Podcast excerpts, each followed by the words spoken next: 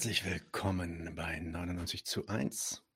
Die erste Laberrunde im Jahr 20, 2022, 20, 2022, so war es, nicht 21.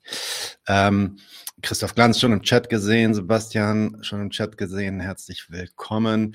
Wir machen heute eine Laberrunde, die eigentlich nicht so wirklich geplant war. Ähm, äh, der Amnesty International Bericht zu der Situation in Israel-Palästina kam vor so zwei Wochen raus und hat natürlich einiges an äh, Tohu Bohu erzeugt, in, äh, vor allem in den deutschen Medien ja, und in der Öffentlichkeit, aber natürlich auch international. Hello, Ibn Karim, wie geht's? Ähm, und wir hatten eigentlich überlegt, dazu gar nicht so viel zu machen, weil wir in letzter Zeit sehr, sehr viel gemacht haben zu dem Thema und ganz ehrlich, dieser Diskurs in Deutschland auch mittlerweile einfach nur noch auf den geht. Äh, und man sich eigentlich dann auch meistens dann jetzt mittlerweile wiederholt. Und gleichzeitig ist es aber auch so, dass der Diskurs mittlerweile so schrill und so ähm, lächerlich geworden ist, dass er sich gegenwärtig eigentlich fast schon selber auffrisst. Das bedeutet aber natürlich nicht, dass die realen materiellen Auswirkungen auf Menschen hier in Deutschland irgendwie nachlassen würden, was man jetzt zum Beispiel an diesen ähm, Entlassungen in der Deutschen Welle sieht. Darüber reden wir vielleicht aber noch mal ein andermal. Äh, dann kam allerdings der fantastische Michael Sapir auf mich zu und meinte, ey, ich wollte mich da eigentlich auch nicht äh, einmischen, beziehungsweise ich wollte, ich wollte mich da eigentlich auch fern, fernhalten, aber irgendwie fing ich dann sofort an, äh, reingezogen zu werden und dann am Ende äh, habe ich einen Artikel drüber geschrieben. Deswegen glaube ich, wäre es ganz gut, wenn wir darüber reden. Und dann haben wir uns auch noch an äh, Frau Obermeier, das ist nicht meine äh, alte Gymnasiallehrerin, sondern Frau Lena Obermeier, gewandt, die ähm, äh, dann auch natürlich happy war, dabei zu sein. Und die beiden heiße ich jetzt auch direkt willkommen und bringe sie in den Raum. Als erstes Frau Obermeier, herzlich willkommen und Michael Sapir, willkommen für beide. Ups, willkommen für beide, glaube ich, zum zweiten Mal bei 99 zu 1.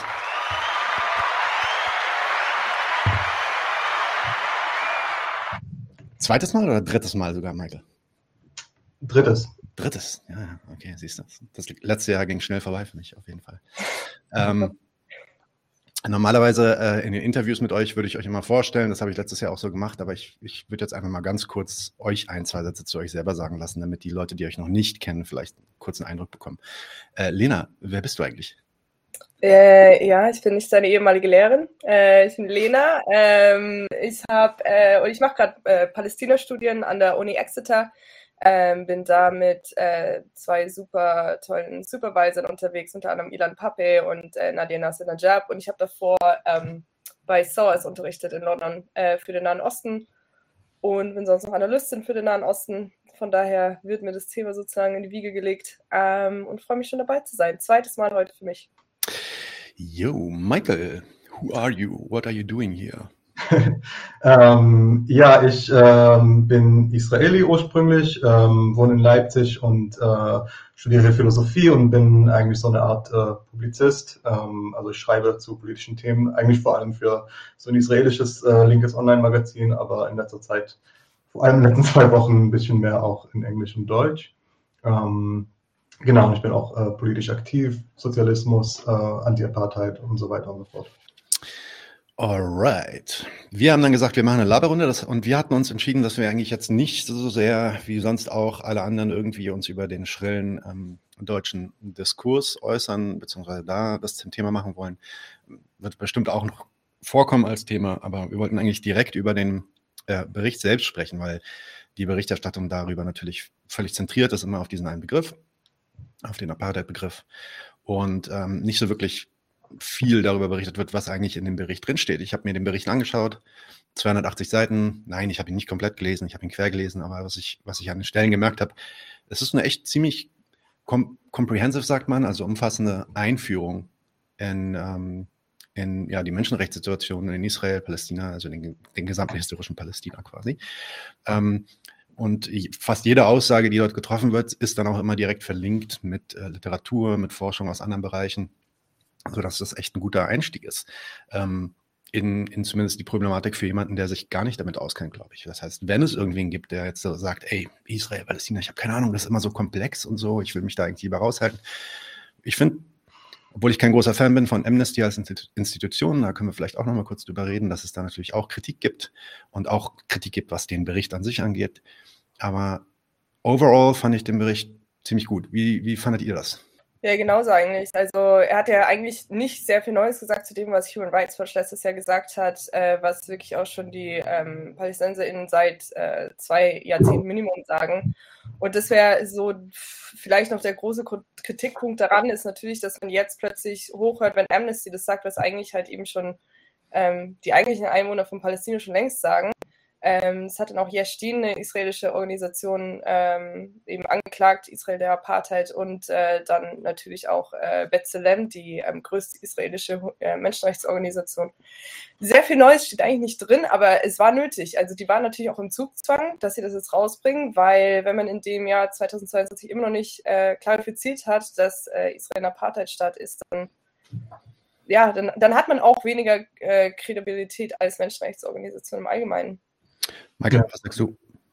Ähm, ja, ich sehe es ähnlich. Also ähm, ich war ehrlich gesagt ein bisschen gelangweilt, als ich die Zusammenfassung im Bericht gelesen habe, weil das einfach, also ich beschäftige mich mit dem Thema schon sehr lang. Äh, ich ich habe andere Berichte dazu gesehen und andere Texte dazu gelesen und ähm, das war so eine, also schon eine krasse Zusammenfassung, das muss man sagen. Also es ist wirklich eine, also es bringt sehr, sehr, sehr viele Infos zusammen ähm, und natürlich ist es für viele andere Leute auch neu, aber für uns, die ähm, uns viel mit dem Thema beschäftigen und länger, ist das eher so ein ähm, Ja, da.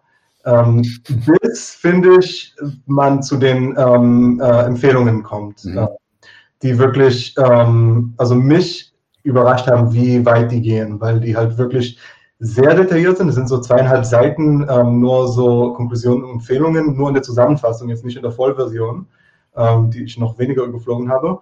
Ähm, und da, da geht es um eine Art von Sanktionen, Waffenembargo, ähm, von Regierungen äh, durchgesetzte äh, Boykotts von Siedlungsprodukte, ähm, äh, aber nicht anderen israelischen Produkten, soweit ich weiß. Ähm, und ähm, ja, dass Firmen überprüfen sollten, ob die mit ihren Investitionen halt die, ähm, äh, die Apartheid stützen. Das ist halt äh, de, de, äh, Desinvestition. Ähm, und es wird dazu aufgerufen, dass halt israelische ähm, Amtsinhaber, also ziemlich viele, ähm, äh, potenziell halt äh, untersucht werden, wenn die in die Welt gehen. Ähm, wovor die ähm, ja, Amtsinhaber, also sowohl zivile als auch Militäre in Israel halt ähm, schon seit Jahren sehr große Angst haben. Und also das äh, hat mich ein bisschen überrascht, wie weit das geht. Und ja, und vom Inhalt her ist es zwar nichts Neues, aber es ist schon wichtig, wie viele Sachen es zusammenbringt. Also das ist auch schon beeindruckend. Also ähm, äh, ja. Ich fand auch, ich fand auch, also generell, es ist ja nicht nur ne, Israel hat hier das gemacht und Israel hat da das gemacht, sondern es ist wirklich, es schlägt wirklich, wirklich einen breiten Rahmen, auch einen historischen Rahmen, also erklärt, wie die verschiedenen Territorien zustande kamen und ne, dass, es, dass es im Endeffekt Palästinenser in drei oder vier verschiedenen Bereichen gibt und die halt unterschiedlichen Unterdrückungen, äh, Unterdrückungsformen ausgesetzt sind und wie sich das auch historisch entwickelt hat. Und ähm, also ich kann schon, ich kann schon sehen, vor allem auch anhand der äh, Lektüre, da habe ich auch einige Sachen wiederentdeckt, was zum Beispiel diese Urban Planning-Geschichten angeht. Das ist einfach deswegen, wenn meine Frau da gerade ihre Masterarbeit drüber schreibt und ich da so ein bisschen Korrektur gelesen habe, habe ich gesehen, oh krass, die haben sich wirklich au auseinandergesetzt mit der Forschung, nicht nur mit irgendwelchen ähm, ja, Zeugenberichten, ähm, was jetzt nicht äh, herablassend sein soll. Ähm, und äh, insofern ja, wirklich ein super Einstieg auch überhaupt, um die Thematik zu verstehen. Wie kam das Ganze eigentlich zustande, ähm, muss ich sagen. Ähm, wenn man sich jetzt mal so den Bericht selbst anguckt, dann ist ja der erste, und lasst uns vielleicht mal den Elefant im Raum direkt ansprechen, dieses ähm, Apartheid-Ding. Das ist ja auch direkt Kapitel 4, ja, wobei die ersten äh, ein, zwei, drei Kapitel eigentlich so einführende Kapitel sind, die die Methodologie erklären den, und erklären, was, was sich angeguckt wurde und so und auch die, äh, ja, die Timeline, also die, die Zeit, die sich da quasi angeschaut wird, ähm, der Zeitraum, der sich angeschaut wird. Und dann fangen sie direkt an mit Apartheid in International Law. Der Text wurde natürlich noch nicht auf Deutsch übersetzt. Äh, Amnesty Deutschland sei Dank. Ähm, Apartheid in International Law, also Apartheid im internationalen Recht. Nun ist natürlich hier fast jeder, ich würde sagen 95 Prozent aller deutschen Artikel, die sich irgendwie advers äh, adversary, also feindlich mit diesem Thema beschäftigen oder mit dem Bericht beschäftigen, die greifen genau diesen Term an und die, die Standard, ähm, das Standardargument ist, Apartheid war Südafrika, Israel ist nicht Südafrika, da ist es irgendwie anders. Ähm, und deswegen, deswegen dann Israel ein Apartheidsregime zu nennen, ist deswegen dann antisemitisch, weil es halt dämonisiert. Weil Südafrika Apartheid gilt als dämonisch und deswegen wird Israel dämonisiert. Was sagen wir denn dazu? Also, ähm, beziehungsweise, was sagt der Artikel eigentlich dazu? Wie, wie positioniert er sich da, ähm, auch was die Definition von dem Apartheidsding angeht? So anfangen, Marco, soll ich rein, reinrudern? ähm, Mach mal.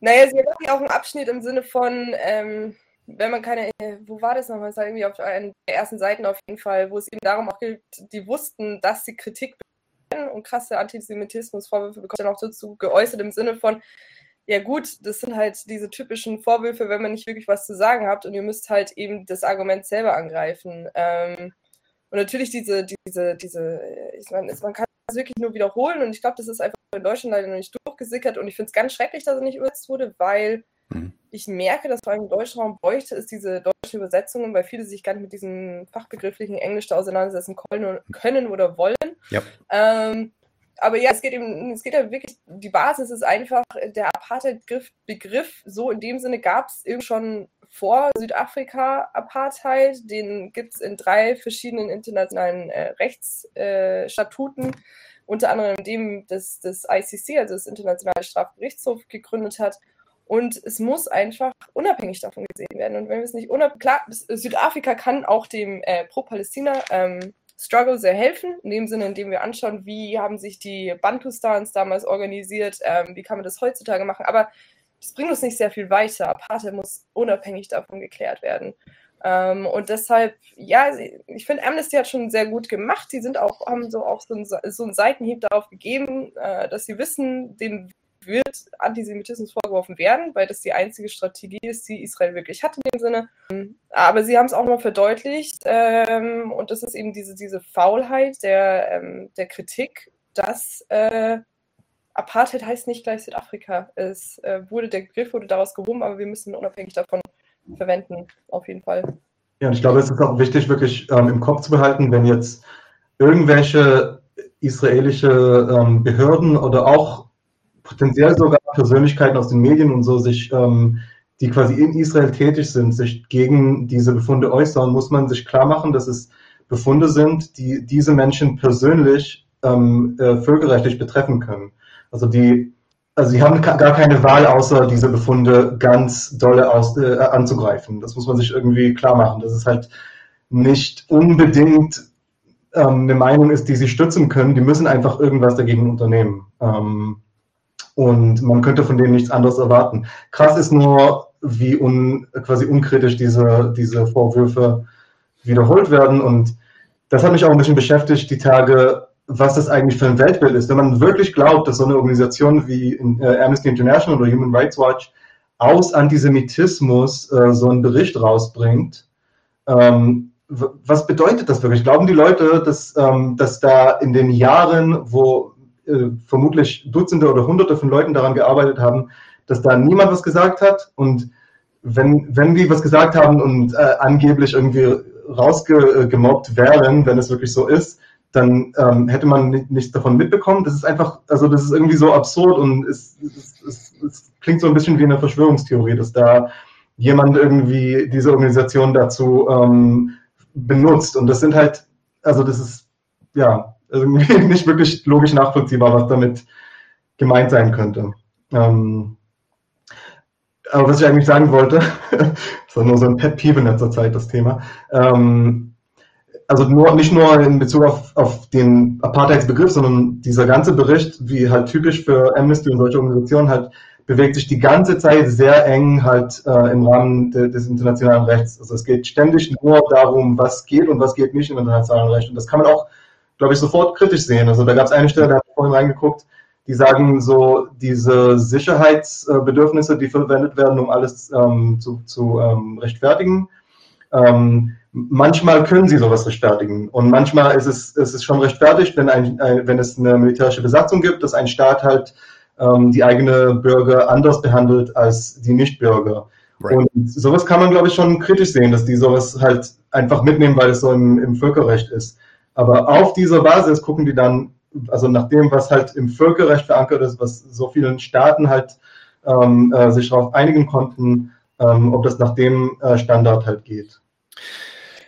Ich, ich, lese das mal ganz kurz vor, einfach nur diesen kurzen. Äh, es gibt auch eine längere Definition, aber das ist Kapitel 411 Definitions of Apartheid under International Law, also die Idee, äh, über die Definition der Apartheid unter internationalem Recht, äh, Völkerrecht ähm, zu sprechen. Ähm, ich mache es kurz auf Englisch und versuche es dann zu übersetzen. Uh, the, the term the crime of apartheid, which shall include similar policies and practices of racial segregation and discrimination as practiced in Southern Africa, shall apply to the following inhuman acts committed for the purpose of establishing and maintaining domination by one racial group of persons over any other racial group of persons and systematically oppressing them.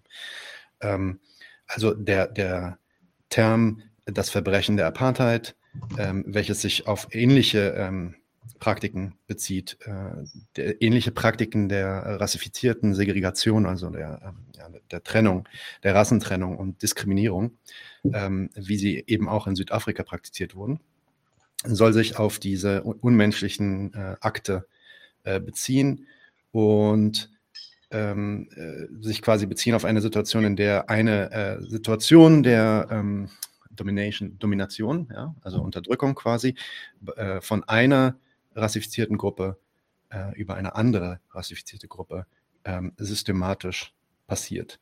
Und dann halt natürlich noch äh, einige andere Punkte, beziehungsweise dann im Detail versuchen zu erklären, ähm, was diese Unterdrückung sein kann. Das ist, das ist die Definition der Apartheid, mit dem dieser Begriff hier arbeitet. Und das Interessante daran ist halt für mich, ähm, einerseits kann man natürlich sich gut, groß darüber aufregen, und das habe ich natürlich auch gemacht, dass sich der deutsche Diskurs eigentlich so lächerlich macht, dass er sich nur an diesem Wort aufhängen kann. Und dann gibt es sogar Marxisten, die dann irgendwie sagen, äh, Apartheid ist aber nicht, das ist aber jetzt nicht hundertprozentig korrekt, weil in Südafrika wurden die Leute ja ausgebeutet und das gibt es ja in Israel nicht so richtig. Das ist ja eher was anderes. Ähm, liebe Marxisten, es gibt nicht nur eine Form äh, von kapitalistischer Unterdrückung, es gibt auch noch sowas wie äh, ursprüngliche Akkumulation und in einer siedlerkolonialistischen Situation reden wir von ursprünglicher Akkumulation. Da geht es um Landgrabs, da geht es darum, dass Land genommen wird und Leute vertrieben werden. Das ist auch Reichtum. Es gibt nicht nur eine Form von Wohlstand, die irgendwie aus Arbeit entsteht, sondern Land ist auch Reichtum. Also, uh, please shut the fuck up. Und ähm, die zweite Sache, die, die aber dann äh, mir kam, ist, eigentlich ist es eigentlich finde ich das ziemlich geil, dass sie sich alle aufregen über dieses Wort Apartheid. Und wirklich fast niemand, also wirklich, ich habe ich hab gar keinen Artikel gesehen, vielleicht habt ihr irgendwas gesehen, aber ich habe keinen Artikel gesehen, nicht einen einzigen, der tatsächlich inhaltlich auf den Artikel, äh, auf den Bericht eingeht und sagt, hier wurden falsche Sachen gesagt, hier wurde irgendwie gelogen oder das ist äh, falsch aufgelistet worden oder was auch immer. Ja? Ähm, das ist äh, schon beeindruckend dass äh, wirklich, so wie du das meintest, Michael, das ist wirklich einfach, oder nee, sorry, das war Lena sogar, ne? Das ist die, das ist deren Last Measure und die haben nichts anderes. Ich finde es einfach, ich finde, glaube ich, das Abartigste ist daran, wenn man sich wirklich so sehr über diesen Bericht aufregt und man geht durch die Seiten durch und man hört immer wieder, okay, du hast dieses Zoning, äh, du kannst nicht wählen als Palästinenser in East Jerusalem, wenn du, also in den israelischen, wieder in den Westjordanland ballen. Das sind noch die milden Sachen. Und wenn es dann darum geht, okay, du hast äh, purposeful, ähm, also gerichtete Attacken, du tötest äh, Mediziner, du tötest Notfallambulanzen, du attackierst äh, Krankenhäuser, ähm, du hast die Bodas, du hast regelmäßige Attacken auf, ähm, auf Palästinenser, die auch tödlich enden, du hast äh, Hausdemobilisierungen, du hast Hausvertreibungen und auf dem allen kann man sich nicht aufhängen, aber man kann sich dann darauf aufhängen, dass es diesen Apartheid-Begriff gibt. Und wenn man so, sag ich mal, in den Worten von Hermione Granger, if your emotional range is just a teaspoon und das ist alles, woran du dich aufhängen kannst, ist dein fucking Begriff, den du nicht mal gegoogelt hast und den du aus irgendeinem Weltbild ähm, von achtet man so, von irgendwem auch immer,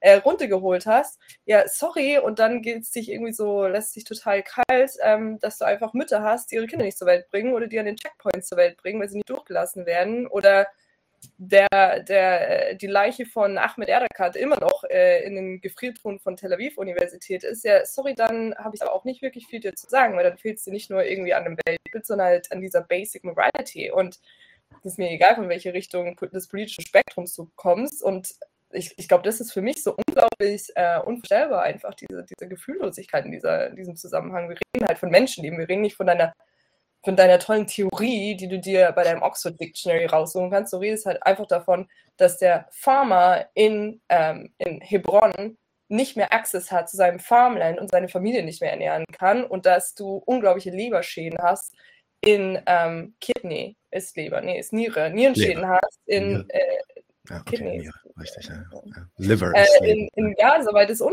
äh, Wasser so verschmutzt ist und das sind für mich einfach die Dinge, die, ähm, womit diese Menschlichkeit einfach auch fehlt. Voll. Absolut. Es wird, also es wird, das wird eben, das kam mir irgendwie wieder in Sinn, die Tage, ähm, als ich so Talks und so gehört habe, während ich zum Thema geschrieben habe und so ein bisschen Inspiration wollte. Und ähm, da hat äh, tatsächlich Ilan Pappe halt äh, noch, noch, einfach ein paar so Fälle erzählt, ähm, äh, aus äh, Alltagsfälle, wirklich nichts so Außergewöhnliches, aber so ähm, plötzliche Hausdurchsuchungen in der Nacht ohne Grund. Also die Leute werden ge geweckt durch ein, ähm, ja, so ein Schlag mit dem ähm, Hinterteil vom, äh, von der Waffe im Kopf so werden die geweckt, um sinnlos ihre Häuser, ihr, ihr, ihr Haus zu durchsuchen und, ähm, und einfach so richtig grausame Sachen, die einfach tagtäglich da passieren. Und die Diskussion hier ist erstens total abstrakt und zweitens ist die total, ähm, die, die, die stellt so ständig einfach die jüdische Seite als, ähm, als Opfer dar. Und Leute, ich habe das erlebt. Also es ist wirklich schöner hier zu leben als da, ja auch als Jude zumindest als jemand wie, wie ich, der hier Persing ist. Ähm, aber man genießt dort so einen Komfort und einen Lebensstandard meistens und hat eigentlich so wenig Gefahr und so, viel, so wenig Einschnitte ins, in, in den Alltag.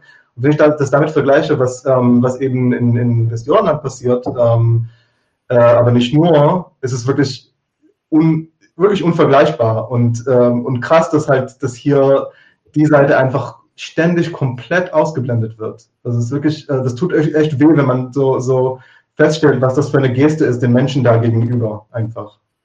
Das ist komplette Dehumanisierung einfach. Und ähm, ich glaube, das ist auch ein großes Ding, was, was, was fehlt. Und es wurde ja auch kritisiert, sowohl bei dem Amnesty Report als auch bei Human Rights Watch und so weiter, dass wir reden zwar von Apartheid, aber es ist ja, es ist ja dieses, wieso, wieso wird Apartheid überhaupt ausgeübt? Und da kommen wir eben in die Struktur von Siedlerkolonialismus rein. Und ohne das versteht man es einfach nicht. Man, man wird nie verstehen, wieso Apartheid in äh, Palästina oder Israel existiert, wenn man nicht versteht, dass Siedlerkolonialismus und der da einhergehende Rassismus ist. Und ich glaube, das ist so das, was noch ein bisschen mehr hervorgehoben werden muss und zwar ein bisschen auch untheoretischer gemacht werden muss. Weil Kolonialismus hört sich natürlich sehr akademisch an, sehr theoretisch an, aber das hat, das kann man auch einfach erklären, das hat praktische ähm, eben Impacts vor Ort, wieso das Ganze passiert und dieses Wieso, das fehlt mir noch ein bisschen so als Antwort darauf. Voll. Das ist auch, also ich meine, man, man kann tatsächlich, in dem Bericht wird über Settlements gesprochen. Ne? Ähm, und natürlich wird das dann auch kritisiert und wird gezeigt, inwiefern äh, das halt zu der ähm, ja, unmenschlichen weiteren Politik Israels ähm, zählt. Klingelt ihr gerade? Ja, das war ihr. War bei mir. Ja. Okay, alles gut. Ähm, Handy aus. ich bin popular für Freunde. popular. ähm, aber genau, das, das Framework des Siedlerkolonialismus wird nicht gebracht. Also ähm, es wird dann auch schon ab und zu mal über Colonialism gesprochen, das kann man ja auch mal suchen, einfach das Wort. Ähm, aber da, da würde ich. Verweisen. Bitte? Schau nur, das, das, taucht nur in Quellenverweisen auf, aber genau. selbst wird nicht mal Colonialism gesagt. Genau, genau. Also es scheint mir so wirklich, also die da sehr vorsichtig waren und sich, obwohl sie sich schon so weit aus dem Fenster lehnen, dann nicht noch weiter aus dem Fenster lehnen wollten, irgendwie anscheinend.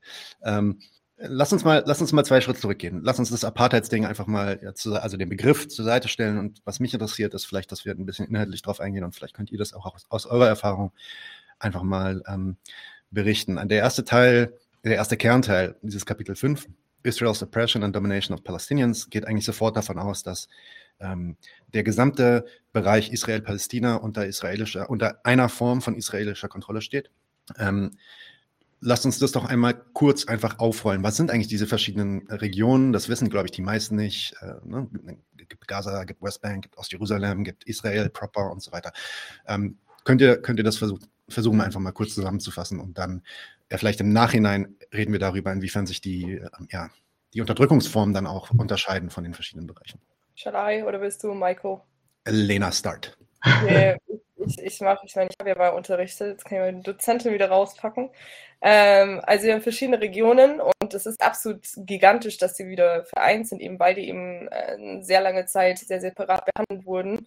Ähm, alle erfahren Apartheid, aber in, zu verschiedenen Levels. Ähm, und bin ich jetzt raus? Wir sind, wir sind, wir sind noch da, wir sind noch da. Ich habe dich bloß du hast groß gemacht. groß gemacht, okay. Genau. Ähm, okay, also fangen wir mal an. Wir haben eben Israel proper, also die Gebiete von 1948, die eben damals im Krieg ähm, und während der ethnischen Säuberung der Palästinenser, das übrigens Human Rights Watch auch, ähm, Amnesty auch erwähnt, finde ich super. Ähm, äh, das ist eben die Regierung, die bis ähm, des Gebietes bis heute besteht und dort gibt es auch palästinensische äh, Bürger, die von Israel Arab Israelis, also arabische Israelis genannt werden. Dann haben wir den Gaza-Strip, also der ist eben so, wenn man auf die Karte schaut, links unten, das ist wirklich so ein Streifen, also wirklich der Gazastreifen. Ähm, und der hat eine Grenze mit Ägypten und da gibt es auch einen Übergang, Rafah, und der Rest des Streifens hat nur Übergänge zu Israel und äh, ist auch unter kompletter Blockade. Das heißt, sowohl der See, Land als auch ähm, der, der, der Fußweg ähm, ist sozusagen blockiert und wird absolut und hundertprozentig von den Israelis kontrolliert. Deshalb dieses ganze Ding so im Sinne von Israel hatte nichts zu tun mit dem, was in Gaza äh, vorgeht, stimmt deshalb auch gar nicht. Dann haben wir Ostjerusalem. Äh, Ostjerusalem ist offiziell annektiert, wurde annektiert 1967 im Sechstagekrieg. War damals ein großer, großer Schritt für die Israelis, weil die natürlich dadurch ähm, die ähm, Western Wall, Klagemauer ähm, und, äh, bekommen haben, so als, als territoriales Gebiet. Und äh, die haben einen ganz anderen Status, die Palästinenser, die dort wohnen, in, äh, in Ostjerusalem, ähm, haben nochmal eher so ein sehr fragiles ähm, Aufenthaltsrecht, sind nicht wirklich Staatsbürger von Israel, aber sie, sie können dort bleiben. Also du entscheidest dich dazu, dass du vielleicht mal bei Stanford für fünf Jahre studieren willst, eine Scholarship bekommst, dann du, kannst du schon gar nicht mehr dort wohnen. Äh, und dann gibt es das Westjordanland, ähm, und das ist äh, unter Militärrecht ähm, für die Palästinenser und für Zivilrecht für die ähm, jüdischen Israelis, beziehungsweise alle nicht-palästinensischen ähm, Einwohner. Und dann ganz zum Schluss haben wir noch, äh, und dort ist auch der Amtssitz sozusagen der PA, der palästinensischen Autonomiebehörde in äh, Ramallah. Und dann ganz oben ähm, im Norden von Israel gibt es noch die Golanhöhen und die werden eigentlich, äh, da gibt es dann auch äh, den größten Ort Israel, Meinung nach, das ist Trump Heights. Ähm, also wunderschön äh, für Donald Trump erbaut, äh, super Schild, da ist auch nur mit die Hälfte von dem Schild da, aber da ist, das wurde ursprünglich von Syrien eben ähm, besetzt und ist auch bis heute noch so ein, ähm, also im geopolitischen sehr äh, important, ähm, sehr wichtiger Ort, mhm. weil du davon natürlich das auch kontrollieren kannst mit dem syrischen Krieg, mhm. Ähm, aber jetzt hat eher ressourcenarm im Gegensatz zu anderen Gebieten. Mhm. Äh, Michael, willst du was hinzufügen? Ist dir noch was eingefallen? Nee, ist ähm, eine super Zusammenfassung. Dann, dann lass mich doch mal ganz kurz, ähm, weil ich, ich, ich streue immer so die idiotischen deutschen Vorurteile ein und ihr könnt die mal kurz äh, verteidigen und bevor wir wieder zurückgehen zur Theorie. Ähm, aber Moment mal, ist es nicht so, dass die Westbank irgendwie unter, seit 1993, ähm, Oslo und so, eigentlich unter Kontrolle der palästinensischen Autonomiebehörde stehen und ähm, dass die dann eigentlich dafür verantwortlich sind, was da abgeht und auch für das Unrecht, was da passiert. Und wenn wir schon ähm, Apartheid äh, von Israel irgendwie ankreiden, ist es dann nicht auch irgendwie Apartheid und diskriminierend, dass Israel nicht in, Israelis nicht in die Westbank dürfen? Äh, dann fange ich mal an. Ähm, ähm, also erstens zur letzten Frage, also nein, also wer, wer entscheidet, wo, wer wohin darf, ist da immer noch Israel. Also die, ähm, das, das Westjordanland wird in drei Bereiche, also es sind nicht ähm, ein Bereich, ein Bereich, ein Bereich, sondern drei Arten von Bereichen, die zerstreut sind über dieses ganze kleine Gebiet, ähm, A, B und C. Und nur A ist angeblich unter kompletter Kontrolle der palästinensischen Autonomiebehörde. Ähm, C ist äh, komplett unter israelischer Kontrolle und wird von Israel immer offener halt als einfach eigenes Gebiet angesehen, aber halt rechtlich noch nicht ähm, annektiert. Es wird darüber geredet öffentlich, aber ist noch nicht passiert ähm, und B ist so ein Zwischending. Aber selbst in die A-Gebiete ähm, äh, kann das israelische Militär eindringen. Und an den Eingängen in die A-Gebiete gibt es äh, Schilder, die ähm, auch das israelische äh, Militär errichtet, wo es auf, ähm, äh, auf Hebräisch äh, und Englisch und Arabisch was steht. Und auf Hebräisch und Englisch auf jeden Fall steht da, ähm, oder zumindest auf Hebräisch steht da, dass, ähm, ähm, ich glaube, es steht tatsächlich ähm, äh, so Zugang für Juden gefährlich. Ähm, Und das wird äh, oft von dummen Propagandisten halt als äh, Beweis dafür ähm, gezeigt, dass die Palästinenser halt da auch Apartheid praktizieren.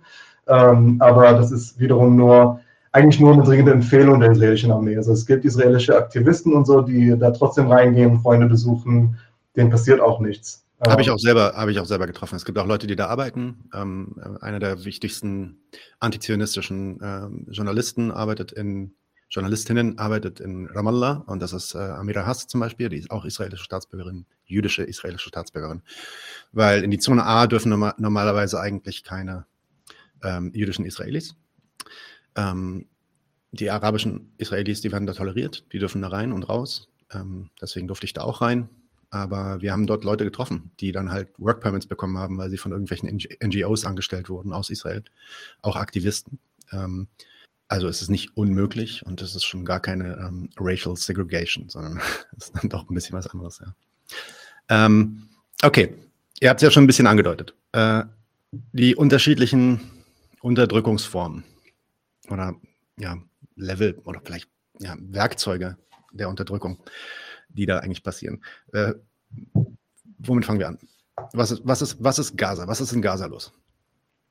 Gaza, oh mein Gott. Ähm, ich habe tatsächlich gestern äh, einen Freund am Heathrow Airport getroffen. Ich wohne in London, Heathrow Airport getroffen, der aus Gaza zurückgeflogen ist nach Utah. Und wir haben beide gesagt, und es ist natürlich immer so, wenn man aus Gaza kommt, als Palästinenser, der dann noch Familie hat, ist es immer so ein bisschen so Reckoning mit der eigentlichen Welt, in die man zurückkommt. Und da habe ich auch gesagt, so diese ganzen Gefühle, die er hat, sollten gar nicht existieren, weil Gaza sollte so gar nicht existieren. Es ist eine absolute Dystopie.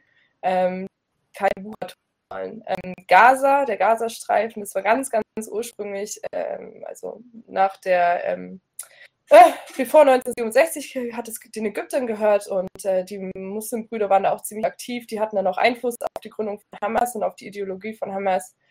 Und danach äh, haben die Israelis 1967 ähm, den Gazastreifen ähm, auch übernommen, besetzt. Ähm, dort gibt es auch keine Grenze und das ist immer wieder was, das, was man auch betonen muss. Israel hat nie seine Grenzen deklariert weil es ein Kolonialstaat ist. Und ich glaube, vielleicht sollten wir jetzt nachher auch noch definieren, was das heißt. Das mhm. heißt, heutzutage in Gaza äh, gibt es eine absolute, ähm, so, ein, so eine Bufferzone sozusagen.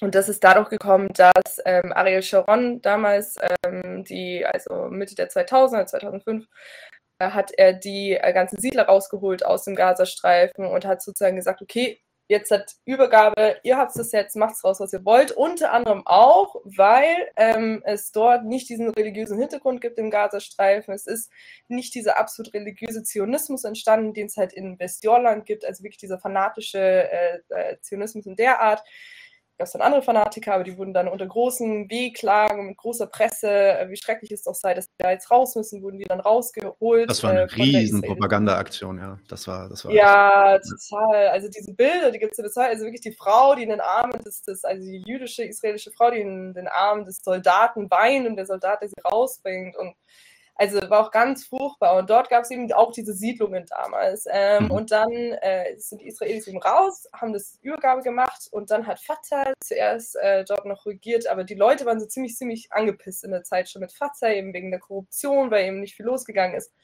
Und tatsächlich war es dann so, ist es nicht, weil plötzlich die ganzen Leute radikale Muslime und extremistische Muslime geworden sind, dass sie jetzt Hamas gewählt haben, sondern es war tatsächlich so, Hamas war ein bisschen revolutionärer noch in dem Sinne, hat einen Gegenpol zu Fatah gebildet, also Fatah auch die Organisation, unter der äh, Yasser Arafat war.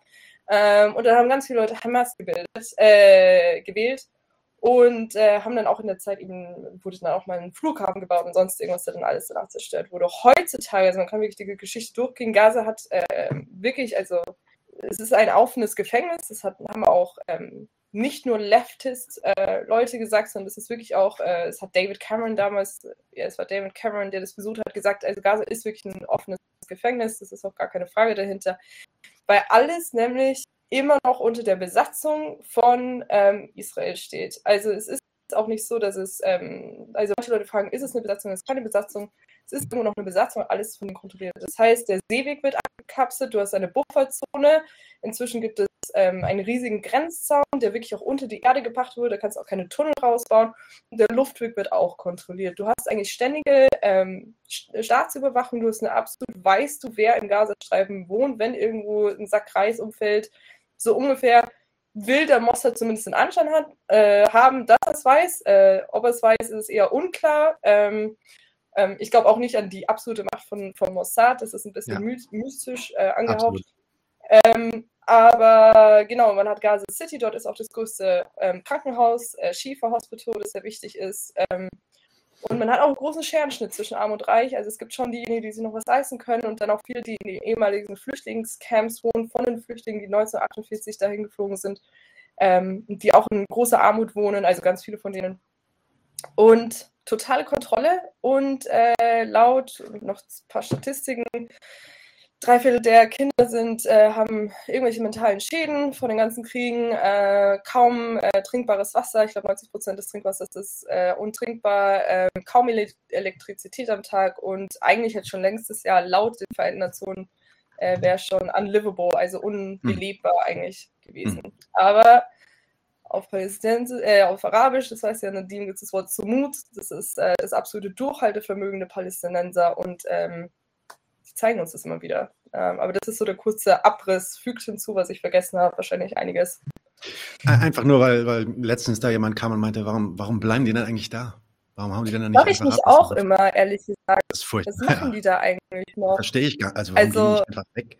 Nee, es wird, es wird Flugticket, ja, Flugticket nach Berlin und fertig, oder? Ja, es wird ja. die Möglichkeit gegeben, da wegzukommen. Also selbst wenn, also es gibt wirklich so Mode, es gibt wirklich ähm, auch äh, das, ähm, ne, also das, das darauf beharren, da zu bleiben, aber ähm, nach Israel können die nicht rein, in, ähm, ins Meer können sie nicht rein, in Ägypten können nur oder wenige rein und die meisten können sich keinen Flug leisten. Also da könnte nur die Elite vielleicht weg und auch das kaum. Ich meine, das ist, sind auch staatenlose Menschen. Ne? Das ist nicht unbedingt so leicht, da irgendwo anzukommen. Ähm, oh, und äh, ich glaube, eine gute Übung, das mache ich immer, wenn ich das äh, abreiße, ähm, das Thema Anreise dann äh, Google Maps einfach gehen, Gaza City nach Tel Aviv eingeben, schauen, was man da für Routen rausbekommt und dann Tel Aviv zur Stadt deiner Wahl eingeben in Europa, sagen wir mal nach, wo ich herkomme. Du findest immer, immer, immer eine Route, aber du findest keine Route für diese verfickten, Entschuldigung, diese 30 Minuten oder so Fahrtweg. Oh, ja, zum Glück, stimmt, wir sind nicht in Amerika, das ist eine Piepshow. Ähm, so eine halbe Stunde Fahrt kriegst du aber nichts dafür und das sagt ja irgendwie schon alles. Wobei ich mich wirklich frage, wieso die nicht einfach aus Gaza weggehen. So, da gibt es ja Partys in Tel Aviv, Schokoladenhummus gibt es auch in Israel. Ich kann auch in Gaza bleiben, ich weiß gar nicht. ja, ich sehe gerade, Ibn Karim hat irgendeine Frage. Ja, Ibn Karim, äh, es ist schön, dass du eine Frage an Lena und eine an Michael hast. Es wäre auch gut, wenn du die Frage dann noch stellst. Dann äh, können wir die ja, auch. Aber inzwischen wollte ich äh, ein paar kleine Punkte ergänzen. Nur, also, nur, es muss nur erwähnt werden, der Gazastreifen ist einer der am dichtesten bewohnten Flecken der Erde. Ähm, das ist halt sehr wenig Platz und sehr, sehr viele Menschen. Ähm, und es wird nicht nur von außen kontrolliert. Ne? Also ähm, äh, Teile, selbst Teile der ähm, Verwaltung sind noch in israelischen Händen. Also Israel verwaltet die, wie heißt es, ähm, äh, Census, also Census, Bevölkerungsauflistung ja. und entscheidet, wer da bleibt. Also manchmal entscheidet Israel, dass jemand dort eigentlich in Westjordanland leben sollte und der darf dann nicht wieder rein in den Streifen, also so absurden Sachen. Ähm, und wenn ich mich nicht irre, ist es dann auch dort so, wie in Westjordanland, dass Israel eigentlich die ähm, Steuern für die palästinensische Behörde ähm, äh, entrichtet und dann nach Lust und Laune wieder ausgibt. Also das ist halt, also Israel ist administrativ auch in dem Gazastreifen noch präsent. Das ist also die erste, das erste Domain, also die erste Zone der Kontrolle, ähm, Gaza, also jetzt einfach mal die erste, die wir, äh, der, der wir uns gewidmet haben. Und dann gibt es, du hast es schon erwähnt gerade, die Westbank. Äh, Michael, du hast ja auch schon darüber erzählt, es gibt da die unterschiedlichen ähm, äh, Zonen. Inwiefern unterscheidet sich die Situation der Westbank äh, von Gaza? Und äh, warum glaubst du, unterscheiden die sich eigentlich so? Ähm, vielleicht kann Lena eigentlich auch noch besser als ich das äh, einschätzen, aber ähm, das ist halt, ähm, also der größte Unterschied ist halt, dass Israel da noch ähm, ähm, mit sehr vielen Menschen ähm, äh, auch, auch quasi drin ist. Ähm, und es gibt diese weitere Aufteilung im Westjordanland. Das sind, also ich habe vorhin die ABC-Gebiete erwähnt, aber es gibt auch noch eine weitere Unterteilung in einer Stadt. In Hebron gibt es H1 und H2. Das ist wirklich so ähm, die Hülle. Ähm, und ähm, das gibt halt Siedlungen, ähm, die äh, sich, sich ständig, die ständig äh, ausgeweitet werden und sich auch eigenständig ständig ausweiten, mit aber Schutz vom Staat, der dann nachträglich immer sagt, okay, das ist eigentlich illegal, aber ähm, okay, ja, dann finden wir irgendeinen Weg, das wieder legal zu machen. Das passiert ständig auch offen im, im öffentlichen Diskurs, das ist quasi, wird offen darüber geredet. Das ist jetzt keine Geschichte, die irgendwie im Hintergrund passiert. Ähm, und es gibt da auch ständige, ähm, äh, also ständige Eingriffe von, ähm, von der Armee und von Siedlern. Ähm, also in letzter Zeit wird es auch ausnahmsweise in israelischen Medien thematisiert, wie gewalttätig die Siedler eigentlich sind, weil die ähm, nicht zum ersten Mal, aber richtig heftig halt äh, israelische und internationale Aktivisten an, äh, angegriffen mhm. haben und äh, äh also Autos verbrannt haben und so ein Kram. Genau, vor den Kameras ihr Auto äh, ausgebrannt haben. Mhm. Ähm, das wird dann plötzlich sehr thematisiert, aber diese Gewalt läuft eigentlich seit Jahren dauernd und nur im letzten Halbjahr oder so noch viel schlimmer als zuvor und in einer ständigen Eskalation. Und so, dass die Armee, die eigentlich laut israelischem Recht halt, ähm, äh, wie heißt es, das souverän ist in dem Gebiet. Also das, die Armee sollte da eigentlich herrschen und, und Ordnung durchsetzen und so weiter und so fort aber die Soldaten, äh, den Soldaten wird gesagt, dass die mit den Siedlern nichts machen können. Die können dann nur die zivile Polizei rufen. Ähm, bis die Polizei ankommt, verschwinden die Siedler und selbst wenn die nicht verschwunden sind, ähm, ermittelt die Polizei da meistens nicht so ernsthaft. Ähm, äh, heute gerade noch mal was dazu gelesen von Michael Sfar, das ist einer der größten äh, Menschenrechtsanwälten in Israel, äh, der schon länger halt solche Fälle begleitet und sagt, wie absurd es einfach ist, dass die, dass selbst wenn Videos vorliegen, Fotos, Namen, alles, ähm, dann kommt nach einer kurzen Zeit die Meldung so, ja, konnte nicht ermittelt werden oder so ein, so ein Scheiß halt. Ähm, und es gibt auch sogar Fälle, wo, wo das Militär halt den Siedlern aktiv hilft. Das ist relativ selten. Also meistens ist die Gewalt der, des Militärs halt getrennt von der Gewalt der, der Siedler. Ähm, aber beide ähm, dienen dem einen Zweck, das halt die Regierungen schon immer hatten, egal ob die angeblich äh, rechts- oder linkszionistisch waren, ähm, dass die halt möglichst viel ähm, Kont Kontrolle über möglichst viel Land haben wollten, möglichst wenig für Palästinensern drauf. Ähm, und das ist halt das, was noch fortschreitend halt im Westjordanland, ähm, äh, vor allem in diesem äh, C-Gebiet, was so die größte Mehrheit des Gebiets ist, äh, halt wirklich so zu sehen ist. Ich, ich versuche das mal kurz zusammenzufassen und vielleicht kann dann Lena sagen, ob das, wenn ich das jetzt so, so runterdumme, äh, ob, das, ob das passen würde. Also man, wir sehen in Gaza eigentlich 2005 noch eine Situation, die relativ ähnlich aussieht zu dem, was wir gegenwärtig in der Westbank äh, beobachten, zumindest verwandt, nämlich diese Siedlung innerhalb der palästinensischen Gebiete. Ähm, das heißt, dass äh, die, äh, ja, diese, diese, diese Landgrabs und auch diese schleichenden Landgrabs mit Siedlungen, die dann entstehen, die dann retroaktiv als legal, äh, ist, vor israelischem Recht, nicht vor internationalem Recht, ganz wichtig, ähm, als legal äh, äh, bezeichnet werden.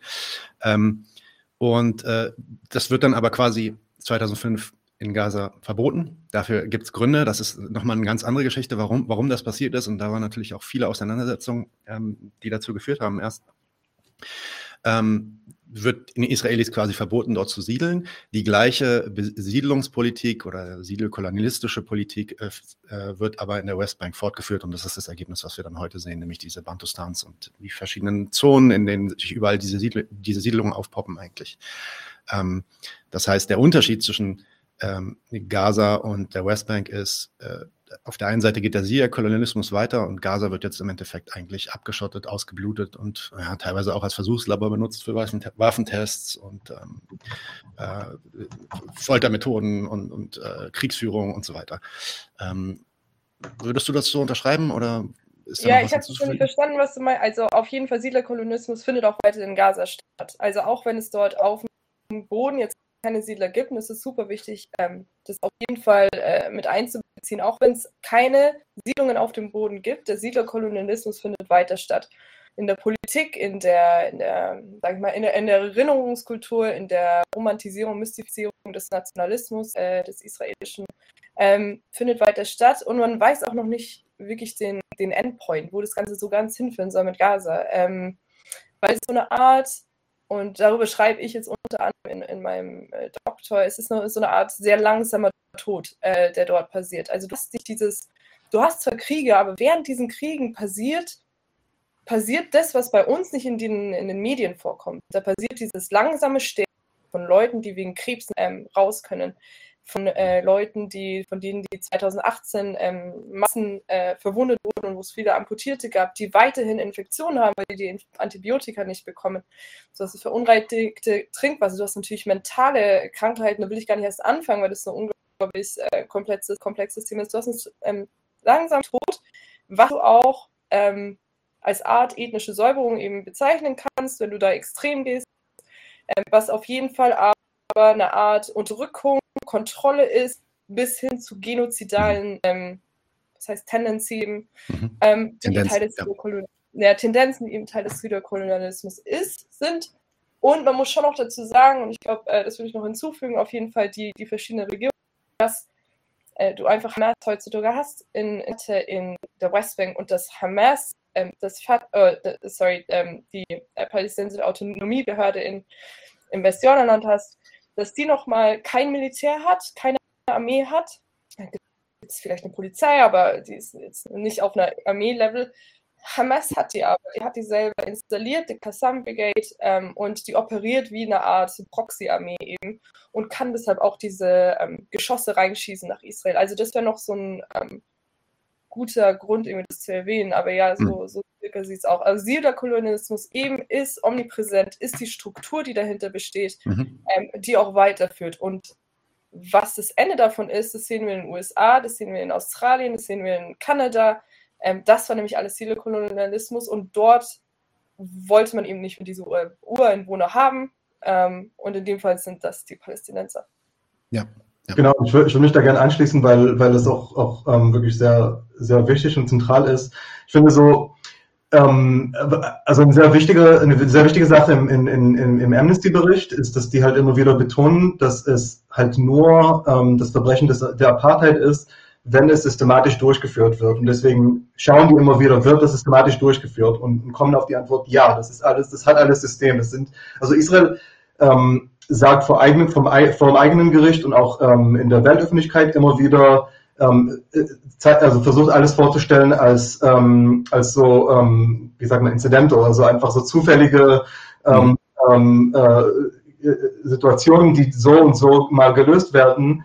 Ähm, und äh, um Gottes Willen nicht als ein System, das quasi von einer zentralen Regierung halt nach bestimmten Zielen und äh, nach, in eine bestimmte Richtung ähm, geführt werden.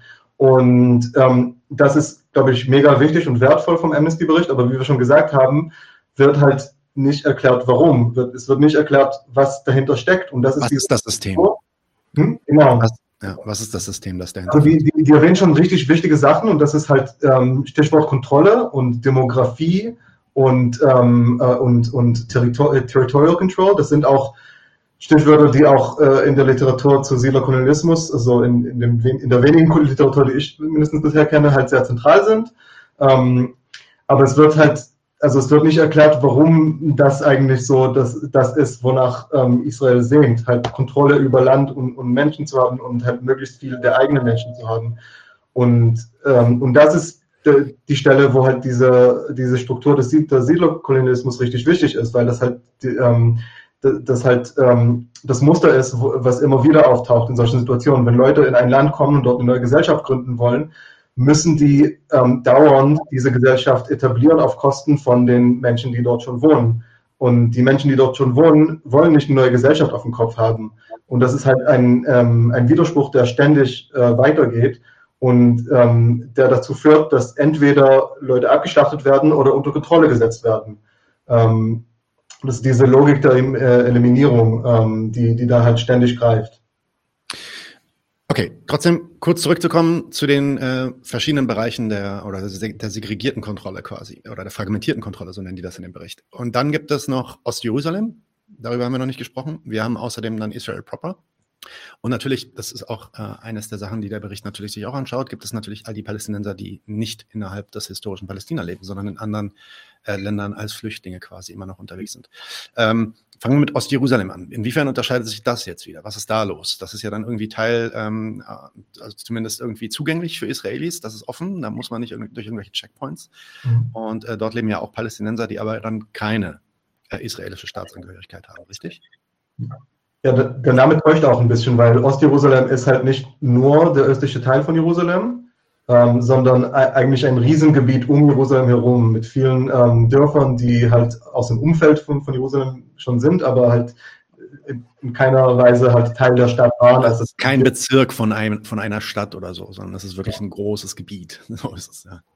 Ja, ja ähm, und äh, ja. also es ist auch wirklich annektiert. Also ganz ähm, gleich schon im, im israelischen, ähm, wenn man sich das Rechtssystem anschaut, dann, dann reden wir hier wirklich von Annektierung, nicht von Besatzung. Ähm, in, Im israelischen äh, Mindset sozusagen gibt es kein Ostjerusalem, sondern es gibt nur ein Jerusalem, das mhm. ist Hauptstadt ähm, der jüdisch-israelischen Staates. Das ist auch das, worauf eben dann ähm, Trump äh, agiert hat äh, und Guatemala komische Staaten noch, die selber als Shithole-Countries bezeichnet hat, die dann darauf eben agiert haben und dann das, ähm, die Botschaft wirklich hin verlagert haben. Ähm, der Unterschied, oh Gott, und da kommen wir, auch wieder ewig reden, aber der Unterschied ist eben auch noch diese dass dort eben thematische zum, zum Wesen kommt, indem wir ähm, wollen, oder wir jetzt als israelischer Staat wollen, dass dort eine jüdische Mehrheit entsteht. Und diese jüdische Mehrheit, das ist nicht nur eine äh, Fantasie, die, die, die wir uns ausgedacht haben, sondern es wurde auch wirklich so gesagt von ähm, verschiedenen äh, ehemaligen und äh, Bürgermeistern und so weiter. Das ist wirklich das Ziel. Und wie macht man das? Macht man am allerbesten, indem man eben die Bevölkerung zählen kann. Also es gibt zum Beispiel das PBCS, das ist das Palestinian Bureau for Census and Statistics. Es macht Zählungen. Sie dürfen es aber nicht in Ostjerusalem machen. Wieso? Weil du natürlich nicht willst. Das ist übrigens ganz ähnlich wie in Libanon. Du willst nicht wissen, wie genau jetzt dieser demografische Anteil ist, weil es dir dann zeigen würde, du bist gar nicht in der Mehrheit. So, und wie kannst du das jetzt machen, dass du in der Mehrheit bist als jüdische ähm, Gemeinde in Jerusalem. Das machst du, indem du Zoning machst. Und das ist wieder ähnlich zu Gerrymandering, zum Beispiel in den USA. Mhm. Also, falls sich jemand damit auskennt. Ähm, das heißt, du schneidest gewisse Dörfer ab und ähm, inkludierst andere, das heißt, du schneidest gewisse palästinensische Dörfer ab und ähm, nimmst jüdische Dörfer mit ein, um eben äh, fälschlicherweise die ähm, Jerusalemer ähm, Bevölkerung jüdischer zu machen, als sie eigentlich ist. Und das geht dann natürlich dahin, dass äh, wir natürlich dann weniger Gelder bekommen für ähm, die palästinensische Bevölkerung. Das geht dahin, dass wir sagen können, hey, es ist wirklich eine jüdische Hauptstadt und keine äh, arabische Hauptstadt. Ähm, und dann haben wir natürlich immer noch diese, diese sehr fragile ähm, Residency Permits. Das heißt, wie gesagt, ich weiß nicht, du lernst eine Italienerin kennen und willst nach Italien kurz ziehen äh, für zwei Jahre, um da Kinder, Kinder groß zu ziehen, dann verlierst du sofort dein Anrecht darauf, in Jerusalem zu, in Ostjerusalem Jerusalem zu wohnen und dein Haus dort zu besitzen. Und natürlich schützt sich das auch nicht davor, wie wir eben Sheikh Jarrah sehen oder schon in anderen Bevölkerungen äh, Teilen Districts gesehen haben, äh, Nachbarschaften gesehen haben, das schützt sich auch nicht davor, dass du jederzeit rausgeworfen werden kannst, weil diese Papiere, die du hast und die du Haus bist, ähm, dokumentieren, werden halt ganz oft dann auch nicht vor den Gerichtshöfen anerkannt. Und das ist, ich, da, da, da, haben wir auch schon äh, ordentlich zu berichtet, Sheikh Jarrah und äh, Selwan und ich glaube, was war das letztens? Das war auch in Sheikh Jarrah, äh, wo dann wirklich um 4 Uhr nachts die Leute ankamen. Dazu haben wir, glaube ich, in der letzten Folge einen ziemlich intensiven ähm, Bericht gemacht. Das heißt, könnt ihr euch das auch nochmal anschauen. Das ist auch das, was ähm, äh, eigentlich der Auslöser war, ähm, beziehungsweise ein, einer der Trigger war äh, für die Konflikte äh, im letzten Mai, April, wo wir uns das erste Mal gesprochen haben, Lena. Ähm, das waren nicht Hamas-Raketen, sondern das waren genau diese ähm, forcierten Evakuierungen und ethnischen Säuberungen, die dort äh, von langsam, aber äh, auf jeden Fall äh, kontinuierlich vonstatten gehen. Ähm, Michael, entschuldige, ich habe dich unterbrochen. Nee, ich wollte nur sagen, also, ähm, der, also der Staat hat halt äh, Ostjerusalem, also dieses Gebiet halt annektiert rechtlich, aber das heißt nicht, dass die Menschen dort ähm, auch annähernd ähm, äh, die gleiche, also selbst auf, auf municipaler Ebene, auf, also vom Staat, von, von der Stadt her, nicht vom Staat, also das sind, sind keine Staatsbürger, aber die dürfen theoretisch bei der Stadt mit äh, abstimmen. Ähm, tun die aus politischen Gründen meistens nicht. Es gibt halt einen lang organisierten Boykott halt von Palästinensern in Jerusalem, dass die halt die ähm, israelische Staatsregierung halt nicht legitimieren wollen. Und die bekommen auch wirklich, ähm, äh, also die, die Straßen werden nicht sauber gehalten, die werden nicht mal, ähm, oft nicht mal gepflegt. Ähm, äh, Müll, häuft sich an und dann ist es noch schlimmer geworden im letzten, im letzten Jahrzehnt oder so, weil da halt ähm, diese Mauer gebaut wurde und die teilt wieder auch das sogenannte Vereinte Ostjerusalem noch einmal. Es gibt quasi Leute, die offiziell zu, zu, ähm, also zum annektierten Gebiet gehören in sogenanntes Ostjerusalem wohnen, aber auf der falschen Seite der Mauer sind, weil die mit der Mauer wieder wirklich dieses Gerrymandering machen wollten und halt da möglichst viele ähm, äh, auch sehr verarmte Flüchtlingslager und so aus, äh, ausschließen wollten. Ähm, und diese Leute sind einfach im Vakuum. Also das ist, da, da blüht jetzt auch ähm, organisierte ähm, Kriminalität und so, weil da halt weder palästinensische Autonomiebehörde rein darf, noch will die israelische ähm, äh, Regierung da in irgendeiner Form rein. Und das ist halt auch ähm, ja, in vieler Hinsicht mega gefährlich, was dort abgeht, einfach. Mhm. Vielleicht, ich gucke mal ganz kurz, ähm, gab es ein paar Kommentare genau zu dem Thema. Ähm, ist es, äh, eine Frage von Endicon. Ähm, ist es möglich, äh, in Ostjerusalem Land, also seinen eigenen Grund, an Palästinenser zu übertragen? Nee, tatsächlich nicht. Ähm, schön wäre es, aber ähm, ich dachte mir auch mal, soll ich vielleicht mal ein Haus in Palästina kaufen und dann einfach äh, übertragen? Nee, das kann man nicht machen. Also es gibt schon wirklich, ähm, das, das wird dir kein Gericht durchgehen lassen, sagen wir es mal so. Nee, kann man nicht, kann man nicht machen. Mhm. Es kommt auch ein bisschen darauf an, was du meinst mit Palästinenser. Also wenn du meinst, ein Palästinenser, der wirklich, also kein israelischer Staatsbürger ist, dann no way. In, äh, ja, absolut nicht. Und absolut selbst als, niemals. als Staatsbürger auch nicht. Ja. Ähm, und, und man muss auch dazu sagen, ja, sorry, also man muss auch dazu sagen, das sehen wir gleich wahrscheinlich, wenn wir auch Israel proper, also wirklich diese innerhalb der grünen Linie ähm, äh, diskutieren. Also das sozusagen international anerkannte, äh, was heute Israel ist, wenn wir darüber diskutieren, wie es Palästinensern da geht, du kannst ja auch nicht bauen. Also das ist wirklich mhm. so limitiert, dass du, ähm, dass, dass, du hast diese Überflutung und dieses enge Leben in diesen palästinensischen Dörfern. Du kannst nicht einfach sagen, hey, super, ich habe da ein tolles Land gesehen, das hole ich mir mal und bebaue ich mal. Das geht nicht, weil du es nicht machen darfst. Das heißt, du bist sehr ähm, darauf spezifiziert, wo du bauen kannst und ob du überhaupt ein Permit bekommst, einen Balkon zu bauen. Also das fängt wirklich dann, dass du das nicht mal bekommst, bis hin zu, ähm, dass du auch nicht außerhalb deines Dorfes bauen kannst. Das heißt, das kann man, kann man auch in Ostjerusalem vergessen. Ähm, das, das, das fand ich auch das eines, also fast einer der besten Teils, der besten Teile aus diesem Bericht. Ich kann das jetzt leider gerade nicht mehr aufmachen, äh, weil ich hatte mir da ein paar Notizen gemacht, aber mein Tablet ist jetzt äh, fast leer. Ähm, äh, da ging es genau darum, dass äh, A, Palästinenser nicht nur nicht bauen können, also es, es theoretisch, äh, israelische Palästinenser können theoretisch ähm, schon bauen. Allerdings ist es rein praktisch gesehen so unmöglich, an irgendwelche Permits zu kommen, ähm, weil da so viel Bürokratie äh, hintersteht, die eben nicht hintersteht äh, bei äh, israelischen äh, Bauvorhaben, beziehungsweise jüdisch-israelischen Bauvorhaben. Ähm, so dass du wirklich einfach praktisch in einer Situation bist, in der das Bauen de facto nicht möglich ist. Und wenn du es wenn du es machen musst, dann so sogenannte informale äh, äh, ja, Bebauung entstehen müssen. Also die, die, die haben sich dann, die Araber, die, die in diesen Dörfern leben, die haben sich dann auch da versucht, so kreative, kreative Lösungsmöglichkeiten auszudenken. Ja? Also dann bauen sie zum Beispiel irgendwie auf demselben Haus, wo, weiß nicht, der, der Papa lebt oder so, bauen sie dann ihre Wohnung oben drauf. Und so wachsen diese Häuser nach oben rauf zum, zum Beispiel. Ne? Und das ist natürlich aber alles völlig ohne Regularien und auch ohne irgendwie professionelle ähm, Architekturarbeit, also durchaus auch gefährlich und natürlich nicht mit der besten Qualität. Und mhm.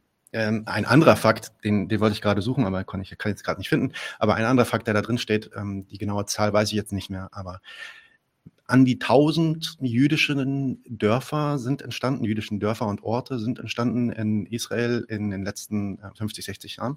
Und zero neue palästinensische Dörfer, obwohl die, die Bevölkerung natürlich um einen extrem ähm, äh, Faktor, ich glaube, das war das Zehnfache angewachsen ist, äh, gibt es quasi keine neuen äh, Städte, in denen Palästinenser leben dürfen oder können.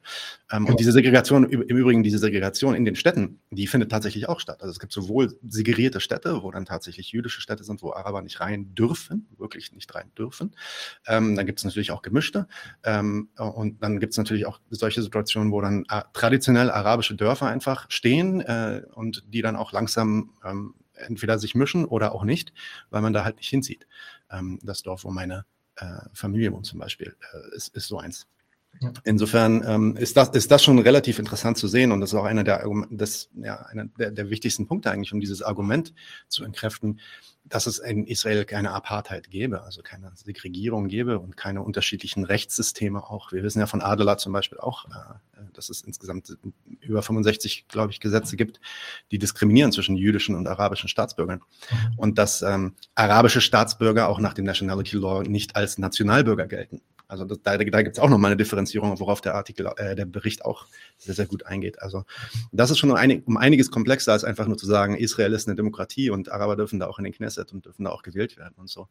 Ja. Ähm, Ah, guter, guter Punkt vielleicht. Was sagt ihr eigentlich dazu? Ah, ich meine, am Ende äh, ist das, kann es denn wirklich Apartheid sein, wenn, ähm, äh, wenn Araber auch irgendwie gewählt werden dürfen und Parteien stellen dürfen und in den Knesset dürfen?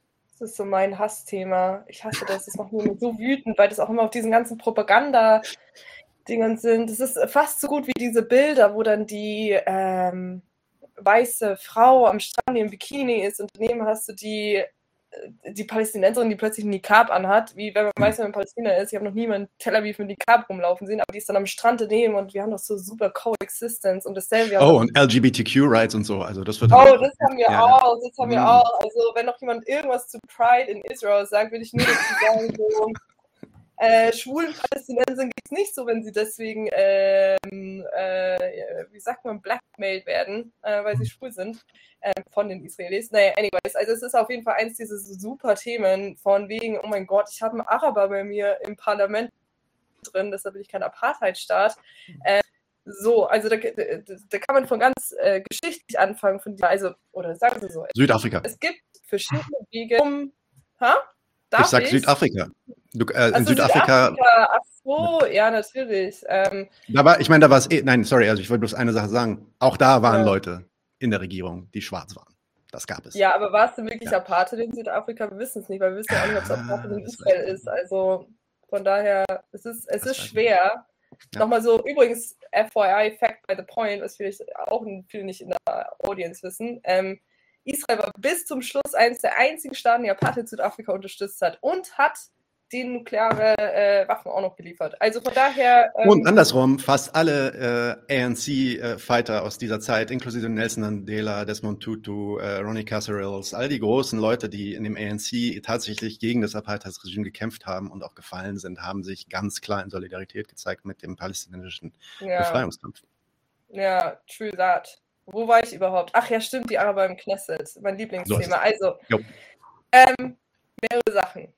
Wenn du wählen gehen willst, ja, als äh, Palästinenser im, äh, in Israel proper und du willst deinen, deinen Wahlzettel abgeben, da kann es schon mal sein, wie es 2019 passiert ist, dass die Likud, also die Partei von Netanyahu, Kameras installiert, um zu filmen, ob du da jetzt auch wählen gehst. Das heißt, das absolute ähm, schon mal Voter Suppression ist illegal in, jeder, in jedem Staat, den ich mir demokratisch sozusagen vorstellen kann, wurde dann auch äh, an in Israel selber. Aber da ist schon mal Nummer eins. Nummer zwei, äh, du darfst gar nicht irgendeine Partei wählen ähm, die, äh, oder gründen und dann ins, ins Parlament reinbringen, also in Knesset reinbringen, wo es du willst, sondern das geht erst und durch das National Election Committee in, oh, so, das National Election Committee in Israel sagt aber, du darfst äh, dich nicht mit einer terroristischen Partei verbünden. Ähm, das heißt, was wie jetzt Hamas, Hezbollah darfst du nicht unterstützen, aber das wurde nicht spezifiziert. Das heißt, ein sehr weiter Begriff und was jetzt Terrorismus läuft und was nicht, äh, das ist halt dann äh, nicht immer ganz so klar und wird dann auch so benutzt. Ähm, zum Vorteil von Israel. Nummer zwei ist, du darfst ähm, dich nicht gegen Israel als ähm, jüdischer Staat aussprechen und darfst nicht Zweifel, dass das eine Demokratie ist, äh, irgendwie sowas. Das heißt, wenn du jetzt halt reinkommst und du zum Beispiel eine Staatenlösung äh, propagierst, bist du, fällst du schon unter dieses Gesetz und dürftest gar nicht deine Partei wählen. Du darfst auch nicht ähm, als Palästinenser sagen, hey, sorry Leute, äh, meine palästinensischen Cousins da in Versionen nach unterdrückt ihr ganz schön, dass du dann auch nicht unterdrücken. Das heißt, abgesehen davon, dass du als Palästinenser gar nicht so gerne in einem Parlament arbeiten würdest, wo dich hier jeder rassistisch halb anschaut oder die rassistische Sprüche zuschießt, wie es schon sehr oft passiert ist, ähm, abgesehen davon, also nicht mehr gesehen, dass du deine Partei gründen darfst, weil die wahrscheinlich verboten wird, wie viele andere Parteien, zum Beispiel Ballard und so weiter, schon verboten wurden in äh, der Vergangenheit. Das heißt, dieser, dieser Mythos von wegen Israel ist äh, Top-Demokratie, weil wir haben äh, unseren Quoten-Araber so ungefähr im, im Parlament drin. Äh, stimmt absolut nicht. Ähm, und selbst dann äh, gibt es natürlich noch so viel mehr Stoff von Leuten, die nicht mal, die, die, die, sich aufstellen haben lassen wollen und dann nie reingekommen sind. Also gerade gibt es zum Beispiel Ram, das ist äh, eine Partei, die ist jetzt in diesen Koalitionsregierungen drin wurde schon äh, sehr viel darüber diskutiert, hätten die jetzt reingehen sollen oder nicht. Ähm, und die sind natürlich jetzt auch wieder im Zugzwang, weil jetzt hat, können sie nicht wirklich für die Palästinenser einstehen, ähm, gerade durch die Siedlerattacken und so weiter, haben aber als Chef, Regierungschef, ähm, äh, Naftali Bennett, der natürlich sehr pro Siedlungen ist und sehr anti-Araber ist, wahrscheinlich einer der extremsten mit Avigdor Liebermann und so weiter in der jetzigen Regierung. Also das war jetzt das Rand over über ähm, Assad. Aber richtig wichtig, das kam auch zwischen den Zeilen durch, ähm, das ist jetzt ausnahmsweise die erste Regierung in Israels Geschichte, wo eine arabische Partei in der Regierung mit drin sitzt. Und da muss man sich auch klar machen, erstmal, es gibt arabische und jüdische Parteien in Israel. Also alles dort ist segregiert. Ähm, das kam mir immer total normal vor, weil ich da aufgewachsen bin. Und erst wenn man so raus in die Welt geht, guckt man und sagt so, irgendwas stimmt hier nicht. Und selbst, also ich meine, es gab schon immer in irgendeiner, in irgendeiner Form ähm, eine kommunistische Partei oder eine, eine, ein Zusammenschluss äh, für Wahlen, wo, wo, die Kommunisten mit dabei waren, wo halt beide Völker ähm, repräsentiert waren, aber die, die Partei wird vom Mainstream halt immer als mit als arabische Partei angesehen. Und es ist halt immer von vornherein super klar, dass diese Parteien halt nicht mitregieren dürfen. Und es war ein Rieseneklat, dass ähm, dass das jetzt passiert ist. Und das konnte eigentlich nur passieren, weil Netanyahu, der sich jahrelang richtig gut bewiesen hat als großer Rassist, dass er erstmal legitimiert hatte, weil er so in Not gedrungen war, ähm, wegen seiner Korruption und dem ganzen öffentlichen Druck gegen ihn eine Koalition aufzustellen, dass er sogar zu den, ähm, ähm, äh, zu den arabischen Parteien gegriffen hat. Und, und er hat auch versucht, quasi, es gab in, in Egal, es ist eine lange Geschichte. Es gab eine, ist eigentlich vielleicht doch wichtig. Es gab, okay, es gab ähm, bis vor 10, 15 Jahren immer ähm, drei arabische Listen für die Wahlen, ähm, die aus vier ähm, Parteien bestehen. Eine Partei ist richtig klein, aber hat einen sehr populären ähm, äh, Anführer, Ahmed Tibi. Ähm, die, die sind halt immer mit einer anderen Partei äh, zusammen äh, äh zu, zum Wahl gegangen. Und äh, dann gab es einen Versuch von Netanyahu und Liebermann damals, halt ähm, zu versuchen, ein oder mehr von diesen Parteien halt rauszuhauen äh, äh, bei nächsten Wahlen, dadurch, dass die halt eine, ähm, eine Mindestquote einführen, die, die ein bisschen höher ist, als ähm, ein oder zwei dieser Parteien dann kriegen. Ja. Das Ergebnis davon war, dass alle drei Listen sich zusammengeschlossen haben in die gemeinsame Liste, die auch politisch relativ erfolgreich war und ähm, auch in den letzten paar Jahren halt äh, größer geworden ist, als die arabische Parteien zusammen immer waren in den letzten Jahren. Und das schließt wieder ähm, auch die kommunistische Partei mit ein. Die zählt hat, wie gesagt, als arabische Partei. Die ist auch mehrheitlich palästinensisch, muss man sagen, ähm, aber nicht rein. Auch bei Ballard, was ähm, eine schon eher palästinensisch-nationalistische bürgerliche Partei ist, ähm, liberal und ziemlich cool für eine bürgerliche Partei. Ähm, da sind auch ein paar, äh, ein paar äh, jüdische Aktivisten dabei, auch richtig coole Leute, die ich sehr schätze und mit denen ich arbeite. Ähm, auf jeden Fall war dieser Zusammenschluss halt sehr effektiv. Ähm, und äh, Netanyahu wollte halt einerseits ein bisschen Unterstützung für seine ähm, äh, äh, brüchige Ko Koalition holen und diesen Zusammenschluss halt aufbrechen und hat dann diesen, dieser Rahmenpartei, halt die islamistische Partei aus diesem Zusammenschluss. Und es gab halt quasi die, ähm, die liberale Bürgerliche, die ähm, eher Linken und die Islamisten. Und der hat sich die Islamisten ausgewählt, weil die am besten bestechbar waren, muss man sagen ähm, und hat es legitimiert, dass die halt Teil der Koalition sein könnten. Das war ein riesen Eklat von rechts. Das war auch der Grund, warum Netanyahu nicht an der Macht ist, weil seine andere rechte, ähm, äh, ähm, Regierungspartner halt nicht damit ein, äh, einhergehen konnten, konnten dass, äh, nicht damit mitgehen konnten, halt, dass das Auge mit in der Regierung sitzen würden. Ähm, und jetzt ist das zum ersten Mal passiert. Das letzte Mal, wo das annähernd passiert war, war bei der Rabin-Regierung in den 90ern, die die Osloer Verträge ähm, durchgeboxt hat. Das hat sie mit ähm, Unterstützung aus der Opposition von arabischen Parteien gemacht. Und das war so eine Hauptbegründung von dem Siedler, der Rabin ähm, ermordet hat. Also, und das war auch sehr lange klar, dass das halt ähm, äh, zu gefährlich ist, dass man das halt nicht, nicht mal äußerliche Unterstützung von den arabischen Parteien bekommen kann. Und unter den Umständen sollten dann palästinensische Staatsbürger von Israel ähm, als äh, volle Staatsbürger fühlen, dass diese quasi ihre Parteien wählen und stark machen können und dann repräsentiert werden. Das ist halt völliger Quatsch. Die sind von vornherein ausgeschlossen, obwohl die formal halt eingeschlossen sind. Und ob das so weitergeht mit Rahmen, ist halt nicht klar. Es könnte halt ein Anfang sein von der Veränderung in, in dieser Sache, dass die halt auch mitregieren dürfen, per se. Aber es könnte auch vorübergehend sein, weil der Druck von rechts ist noch sehr, sehr stark dagegen. Also das wird weiterhin von großen Teilen der, Bevölker Teilen der Bevölkerung nicht akzeptiert. Und das sind halt die Teile der Bevölkerung, die auch ähm, sehr gewalttätig ihre, ähm, ihre Ansicht durchsetzen. Lena, willst du? Nein, nicht mehr, ne? Du hast da nichts mehr zu sagen. Ähm, ich meine, es gibt natürlich noch viele, viele, ich meine, wir könnten da, wir könnten da äh, Folgen über Folgen drauf äh, verbraten, um zu zeigen, wie, ähm, wie, wie, viele anderen äh, Beispiele, wie viele andere Beispiele es gibt dafür, dass Israel proper, also das, was, was äh, ja, von Deutschland quasi als Israel bezeichnet wird und getrennt wird, äh, als ja, von der Westbank unabhängig oder von Gaza unabhängig.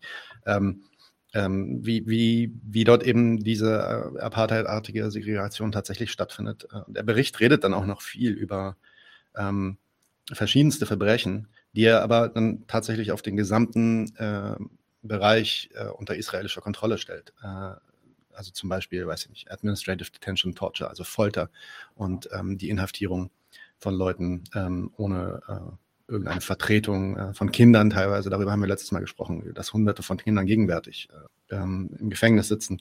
Äh, Denial of Basic Rights und and Freedoms and Persecution, also dass du zum Beispiel selbst in Israel proper Probleme hast äh, zu protestieren und dass dann auch dagegen Pol Polizei und Militär benutzt wird, um diese Proteste ähm, zu unterdrücken natürlich. Ähm, ich, ich weiß das auch selbst, also ich, ich muss ganz ehrlich sagen, ich bin jetzt keiner, der direkt an der Front war, aber allein durch das Einreisen weiß ich selbst, inwiefern ähm, äh, man rassifiziert wird und dann in, in, der Einreise dann auch einfach mal sieben Stunden irgendwie unter Verhör gestellt wird äh, und unter Druck gestellt wird.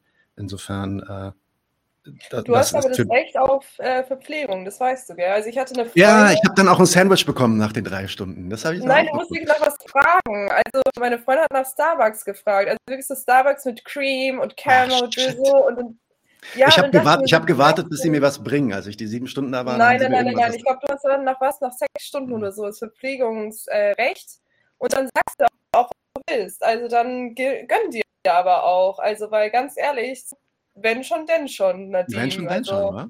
Ja, ja hol dir deinen Shake Shack Burger, deinen Milkshake. Du kannst deine Fragen beantworten. ja, genau, so ist das. Ähm, aber lasst uns, also wie gesagt, ihr solltet alle diesen ähm, Bericht lesen und ich hoffe, dass der Bericht von irgendwem noch auf Deutsch übersetzt wird. Ich habe dafür leider keine Zeit, aber vielleicht können sich andere Aktivisten dann damit irgendwie. Äh, wenn, wenn irgendwas mal freiwillig stellt, das ist ja noch. Ähm, aber wir sollten vielleicht noch über die, ich weiß nicht, wie lange du den Podcast machen Ich wollte jetzt. Ich wollte jetzt Gut. eine Sache, eine Sache an, anfangen bzw. beenden, nämlich die Konklusion äh, nochmal yes. kurz anschneiden, die, ihr, die ihr beide ja auch schon angesprochen hattet. Und dann können wir vielleicht nochmal durch den Chat gehen und gucken, ob ihr irgendwelche Fragen gefunden habt, die ihr cool. äh, gesehen ja. habt. Und natürlich könnt ihr dann auch nochmal euren Senf äh, auf das Sandwich geben. Love it. Möchtet. Äh, was sind die Konklusionen von dem Bericht? Also, das ist ja eigentlich das eine Teil, was wirklich überhaupt nicht besprochen wird von niemandem, nämlich dass dieser Bericht äh, tatsächlich auch Vorschläge macht, wie man jetzt mit diesen Findings umzugehen hat. Also wie man, wie man jetzt damit umzugehen hat, dass das nun tatsächlich als, äh, als äh, Apartheid äh, zu charakterisieren ist. Was sind diese Forderungen? Äh, Michael. Michael. Okay. also in erster Linie fordert Amnesty, finde ich ziemlich absurd, dass Israel halt seine Apartheid ähm, abbaut. Ich finde es nur also ich finde es verständlich ähm, aus äh, Öffentlichkeitsarbeitsgründen und wahrscheinlich auch aus rechtlichen Gründen, aber wenn man das, den Bericht selbst halt ernst nimmt und liest, dann sieht man, ähm, es ist halt nicht wirklich so leicht zu trennen zwischen Israel und seiner Apartheid. Es ist halt schon vom Anfang an dabei gewesen und ähm, erstreckt sich durch quasi alle Teile der Regierung in allen Formen. Also auf jeden Fall ist die Idee da, Israel soll das abbauen und ähm, alle andere Regierungen, alle Firmen, ähm, alle internationale Gremien sollten alles tun, was sie im Rahmen des internationalen Rechts machen können, um das, ähm, um, um, Israel daran zu halten, dass Israel das, das wirklich ähm, macht. Und ähm, das wird halt dann ziemlich detailliert auch geschildert und es wird daran erinnert halt, dass die ähm, viele Staaten, die halt ähm, die, Apartheid, die Anti-Apartheid-Konvention unterzeichnet haben, dazu eigentlich verpflichtet sind, sobald ein ähm, mutmaßlicher Apartheidsverbrecher in ihrem Staatsgebiet ähm, sich aufhält, ähm, ihn zu untersuchen und eventuell äh, selbst vor Justiz zu ziehen oder halt ähm, irgendwo hinzuziehen, wo das, äh, zu schicken, wo das passieren könnte. Also sprich ähm, in Den Haag äh, zu, zu, ähm, zum Internationalen äh, Strafrechtsgerichtshof. Ähm, das ist ziemlich äh, heavy und ernsthaft. Ähm, man kann nur hoffen, dass irgendwelche Länder das durchsetzen. Ich, ich glaube nicht, dass das irgendwelche große westliche ähm, Staaten machen werden, aber wenn es dann anfängt, Flecken zu geben auf der Welt, wo, is, wo israelische ähm, Militäroffiziere und, und Regierungsvertreter halt nicht, nicht hin, sich nicht hintrauen, weil die halt Apartheidverbrecher sind, äh, wird das auch eine, eine Wirkung haben auf, äh, auf, auf die Entscheidungen dieser, dieser Entscheidungsträger in der, in der in der Zukunft, ob die dann wirklich sowas weitermachen ob die, oder ob die anfangen, halt selber zu bremsen. Ähm, das könnte einen, einen ganz schönen Effekt haben. Ähm, und ansonsten, wie gesagt, halt Formen von, von Boykott, von Sanktionen, ein Waffenembargo ähm, und, und äh, vielen, viele andere halt äh, Druckmittel werden da halt ähm, explizit beschrieben, was, was Staaten und, und Firmen und internationale Gremien ausüben können. Lena, willst du da noch was hinzufügen? Ich habe die Schlussfolgerung nicht durchgelesen, ehrlich gesagt. Ja, weil die Sache ist, dass wenn du so viel damit arbeitest, dann ist der Amnesty Report ja. für dich halt, ja, okay, Na ist halt wieder ein anderes ja. Ding so und äh, ich habe nicht durchgelesen, was sie wollen, weil ich bin Pessimistin bei so. Also ich denke mir, entweder müsst einfach boykottieren und dann bitte schon passen, aber ganz ehrlich, ob sich jetzt irgendwer, die, die Frau Baerbock mit ihrer menschenrechtsorientierten Außenpolitik wirklich so dafür interessiert, mhm. dann äh, wage ich zu bezweifeln. Mhm. Ähm, mhm. Ja. Also ich muss, also ich muss sagen, das, das Einzige, was mich beeindruckt, sind nicht die Forderungen selbst. Also die Forderungen selbst sind schon ziemlich hart, das, da stimme ich zu, aber was mich beeindruckt, ist, dass überhaupt diese Form von Forderung irgendwie in diesem Bericht vorkommt. Ähm, und damit ja eigentlich auch relativ klar Stellung bezogen wird bezüglich Initiativen wie Boykottinitiativen der BDS und so weiter. Ähm, und das, das ist schon signifikant. Ich bin, wie gesagt, ich habe das schon am Anfang gesagt, ich habe meine große Kritik an Amnesty. Ich sehe die jetzt nicht als das heilbringende, äh, linksgerichtete, sozialistische Organ irgendwie der Welt. Aber es ist natürlich ähm, rein publicity-mäßig und auch ähm, für die Arbeit, die sie da getan haben, auf jeden Fall sehr bedeutend, ähm, was sie da produziert haben, wenn sie dann am Ende dann auch noch sagen, ähm, ja, Boykott und mehr, also Boykott, Boykott, reicht eigentlich nicht, sondern wir müssen Leute sogar vor Gericht stellen teilweise. Mhm. Ähm, das finde ich schon krass. Ja. Es ist halt, ähm, also wenn ich meine persönlichen Schlussfolgerungen ziehe, dann ist es ein super Referenzpunkt für irgendwelche Arbeiten, egal für Studenten oder sonst irgendwen, weil sie halt doch seit vier Jahren recherchiert haben und dann in Detail und das detailliert nochmal auf den Punkt zu bringen, das wird dann vielleicht nicht so ganz oft gemacht. Ähm, zweitens ist es eine, ist es eine ähm, rote Linie irgendwo, also eine Basislinie für andere Menschenrechtsorganisationen. Das heißt, wenn Human Rights Watch und Amnesty International, die zwei größten internationalen Rechtsorganisationen, so fahren, dann kannst du als B-Organisation den eigentlich nicht nachmachen. Ähm, eben nicht nicht nachmachen. Das heißt, äh, du musst dich ja auf das Level von Amnesty und Human Rights Watch begeben. Und vor allem, wenn du einmal auf diesem Level bist, wenn äh, sowohl Human Rights Watch als auch Amnesty haben jetzt diese Basislinie gefahren, von der werden sie nicht zurückrudern. Das ja. heißt, je mehr passiert, desto mehr passiert und so weiter, desto mehr werden sich die Berichte darüber häufen und vielleicht wird es auch einen extra spezielleren Fokus nochmal auf Israel-Palästina geben und zwar auf das Gesamte, nicht nur auf, hey, was ist gerade in Gaza passiert, was ist im Westjordanland passiert, was ja doch immer so diese Terminologie verwirrt mit, was ist jetzt eigentlich Palästina, sondern nee, mhm. Palästina als Ganzes und das ist unter einem Apartheid-Regime. Und das, glaube ich, finde ich nochmal ganz gut, dass das, ähm, dass das irgendwie so auf den Punkt gebracht wurde. Ähm, ja, und für mich wäre es halt wirklich, also diese, diese, schon diese direkten Forderungen an Politiker, die dann, wenn du ein, ein sehr guter Journalist bist, die du dir auch fragen wirst in einem Face-to-Face-Interview, vor allem sollten es nochmal Eskalationen geben, nicht sollten, wenn es Eskalationen wieder geben wird, ähm, dann kann man das eben als diesen Referenzpunkt hernehmen, Absolut. den es ganz oft nicht von sozusagen unbiased ähm, Media eben gab, äh, sondern kann sagen, hey, sorry, es hat Amnesty und Human Rights Watch gesagt, so was ist deine Antwort darauf? Ist es, es ist dieser, dieser Spielraum zu argumentieren wird geringer, gegen zu argumentieren wird geringer, das würde ich dazu sagen. Ja, äh, ich will bloß eine Sache hinzufügen, weil du das auch gerade erwähnt hast. Deswegen finde ich auch finde ich auch den Apartheid-Begriff so wichtig. Es gibt ja, also gerade kam ein, eine, eine Frage, auf die ich jetzt mal einfach kurz eingehen würde. Da könnt ihr vielleicht auch nochmal zu was sagen, weil die Frage finde ich gut. Ähm, äh, soweit ich weiß, war der Apartheidsvorwurf, also, äh, sorry, ASDF-Soldier fragt. Soweit ich weiß, war der Apartheidsvorwurf im Human Rights Watch Report ausschließlich, Fragezeichen, auf die Westbank bezogen. Ich, ich habe das ein bisschen anders in Erinnerung, aber äh, nehmen wir das mal so hin. Amnesty, Amnesty scheint diesen Vorwurf ja jetzt auf das Kernland Israels zu erweitern äh, wodurch man sich die Argumentation natürlich auch deutlich erschwert. Was haltet ihr davon? Sollte man nicht den Fokus auf die Westbank legen, um den Beweis eindeutiger führen zu können? Und ich würde hier genau Folgendes sagen.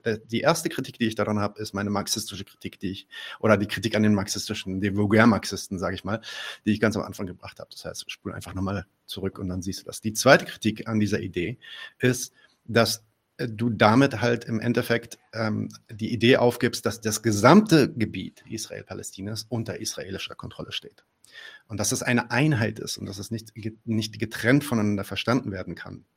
Ähm, dass es unterschiedliche Auswirkungen, unterschiedliche Unterdrückungsformen gibt, aber dass es trotzdem eigentlich ein Regime ist, was diese unterschiedlichen Formen einfach annimmt. Und insofern ist genau dieser Move, den Human Rights Watch tatsächlich nicht macht, direkt im Anfang schon, in dem ersten Kapitel zu sagen, es macht keinen Sinn, das zu trennen. Wir sehen das als Einheit und wir betrachten das als eins. Und der Vorwurf der Apartheid geht auch nicht, ist nicht, in der Westbank ist Apartheid, ah, und in Gaza ist Apartheid, ah, und in äh, Israel proper ist Apartheid, sondern nein, die Apartheid, das Apartheidsregime findet statt über diese gesamte äh, Struktur. Und deswegen finde ich ähm, das völlig legitim und auch völlig richtig, äh, diesen Begriff weiterhin zu nutzen. Voll. Human hat sich. Sorry, Human Rights Watch hat sich schon auf alles bezogen. Also Oma Schacke, die diesen äh, Bericht gemacht hat, äh, der war auch ganz lange äh, Teil der BDS-Bewegung früher. Ähm, ist ganz witzig, weil ich habe mit dem ganz kurz zu tun gehabt, wo ich bei Human Rights Watch war. Und der hat damals diesen 2014 äh, Raba-Massaker in, in Ägypten hat einen Bericht dazu veröffentlicht. Und der ist dann eben Direktor geworden von Israel-Palästina, wurde dann rausgeschmissen aus Israel eben wegen seiner anti-israelischen Arbeit und der äh, macht echt einen super Job und hat mit dem Bericht auch einen, den super Job geleitet, hingegen zu Apartheid, nee, aber schon im ganzen Land. Also das spezifizieren sie auch schon im Bericht und sie covern eben auch die palästinensischen Flüchtlinge.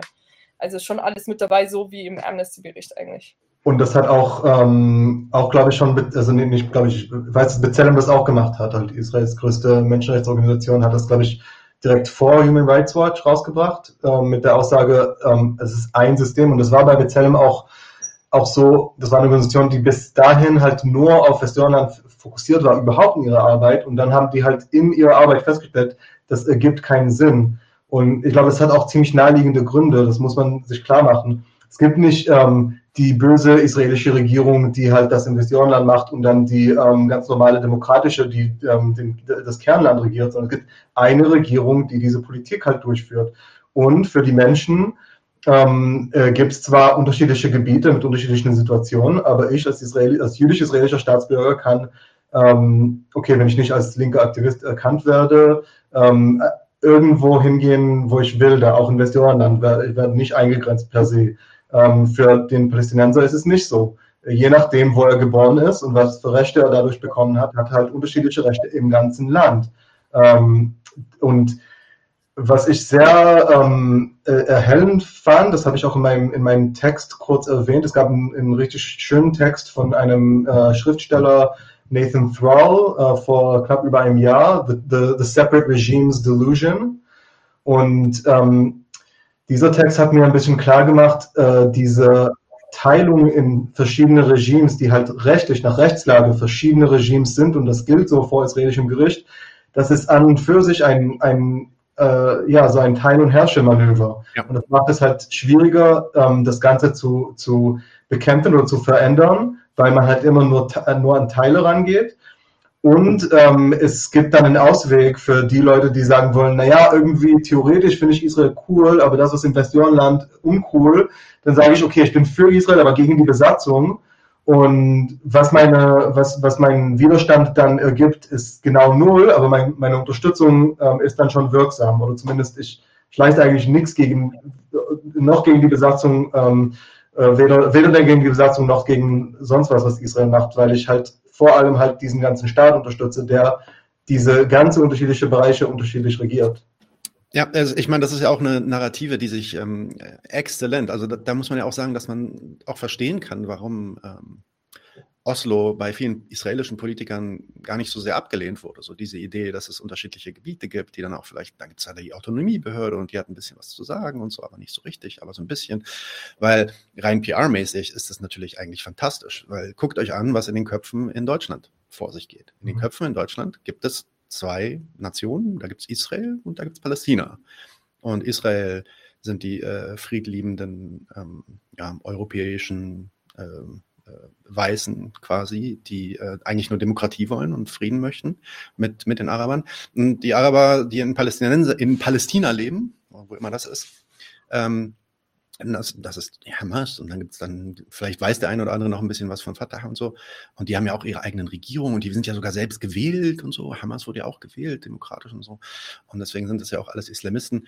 Und so also hat man sofort diese Dichotomie irgendwie im Kopf, als ob es da irgendwie einen Konflikt zwischen zwei, ähm, also ich, habe kein Problem damit, das Konflikt zu nennen, weil Konflikt ist nicht immer zwei gleichmächtige Personen, aber das ist definitiv schon in den Köpf, Köpfen drin, dass es hier zwei gleichmäßige Personen, natürliche Personen gibt, also zwei Staaten quasi, die ähm, irgendwie äh, Stress miteinander haben und nicht miteinander klarkommen.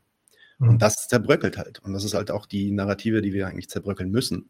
Dass natürlich gibt es unterschiedliche Agenten. Ja, natürlich gibt es unterschiedliche Player. Es gibt auch die Hamas und es gibt auch Islamisten und es gibt überall auch ähm, ähm, äh, ja, Dinge, die das Ganze komplexer machen. In, aber die grundsätzliche Narrative, beziehungsweise das grundsätzliche Moment, ist das einer ähm, ja, übermächtigen Herrschaft Israels über den gesamten Beri Bereich des, ähm, des, historischen Palästinas. Mhm. Und das ist das, was der, ähm, was der Bericht jetzt auch dadurch, dass er das nochmal so explizit macht, danke, dass ihr das nochmal korrigiert habt, ähm, dass die anderen das auch gemacht haben. Daran konnte ich mich jetzt nicht so genau erinnern. Ähm, aber ähm, ist absolut richtig. Ob man sich jetzt, und, und diese, diese Diskussion, also Leute, echt, wenn jemand ankommt mit, hm, aber Apartheid, so dieses Argument, was ich vorhin versucht habe zu äh, ähm, entkräften, Apartheid ist doch was anderes, da durften ja Schwarze auch arbeiten gehen und so weiter und die haben für südafrikanische Firmen gearbeitet. Ähm, fuck off, so. Darum, darum geht's nicht, so, weißt du. Also, ähm, dann nenn's Mickey Mouse, wenn du willst. So, ja? Und natürlich. Ähm, und äh, man muss auch sagen, die äh, absolute Periode, wo man wirklich diese bantustanische ja. Bantustanisierung Auch hatte eben und diese Ausbeutung wirklich im absolut kapitalistischen Sinn von palästinensischen Arbeitern. Und ich glaube, das wird auch ganz oft gerne mal vergessen, ähm, dass, es diese, dass es diese Zeit gab, vor allem in den 90ern, vor allem pre-Oslo.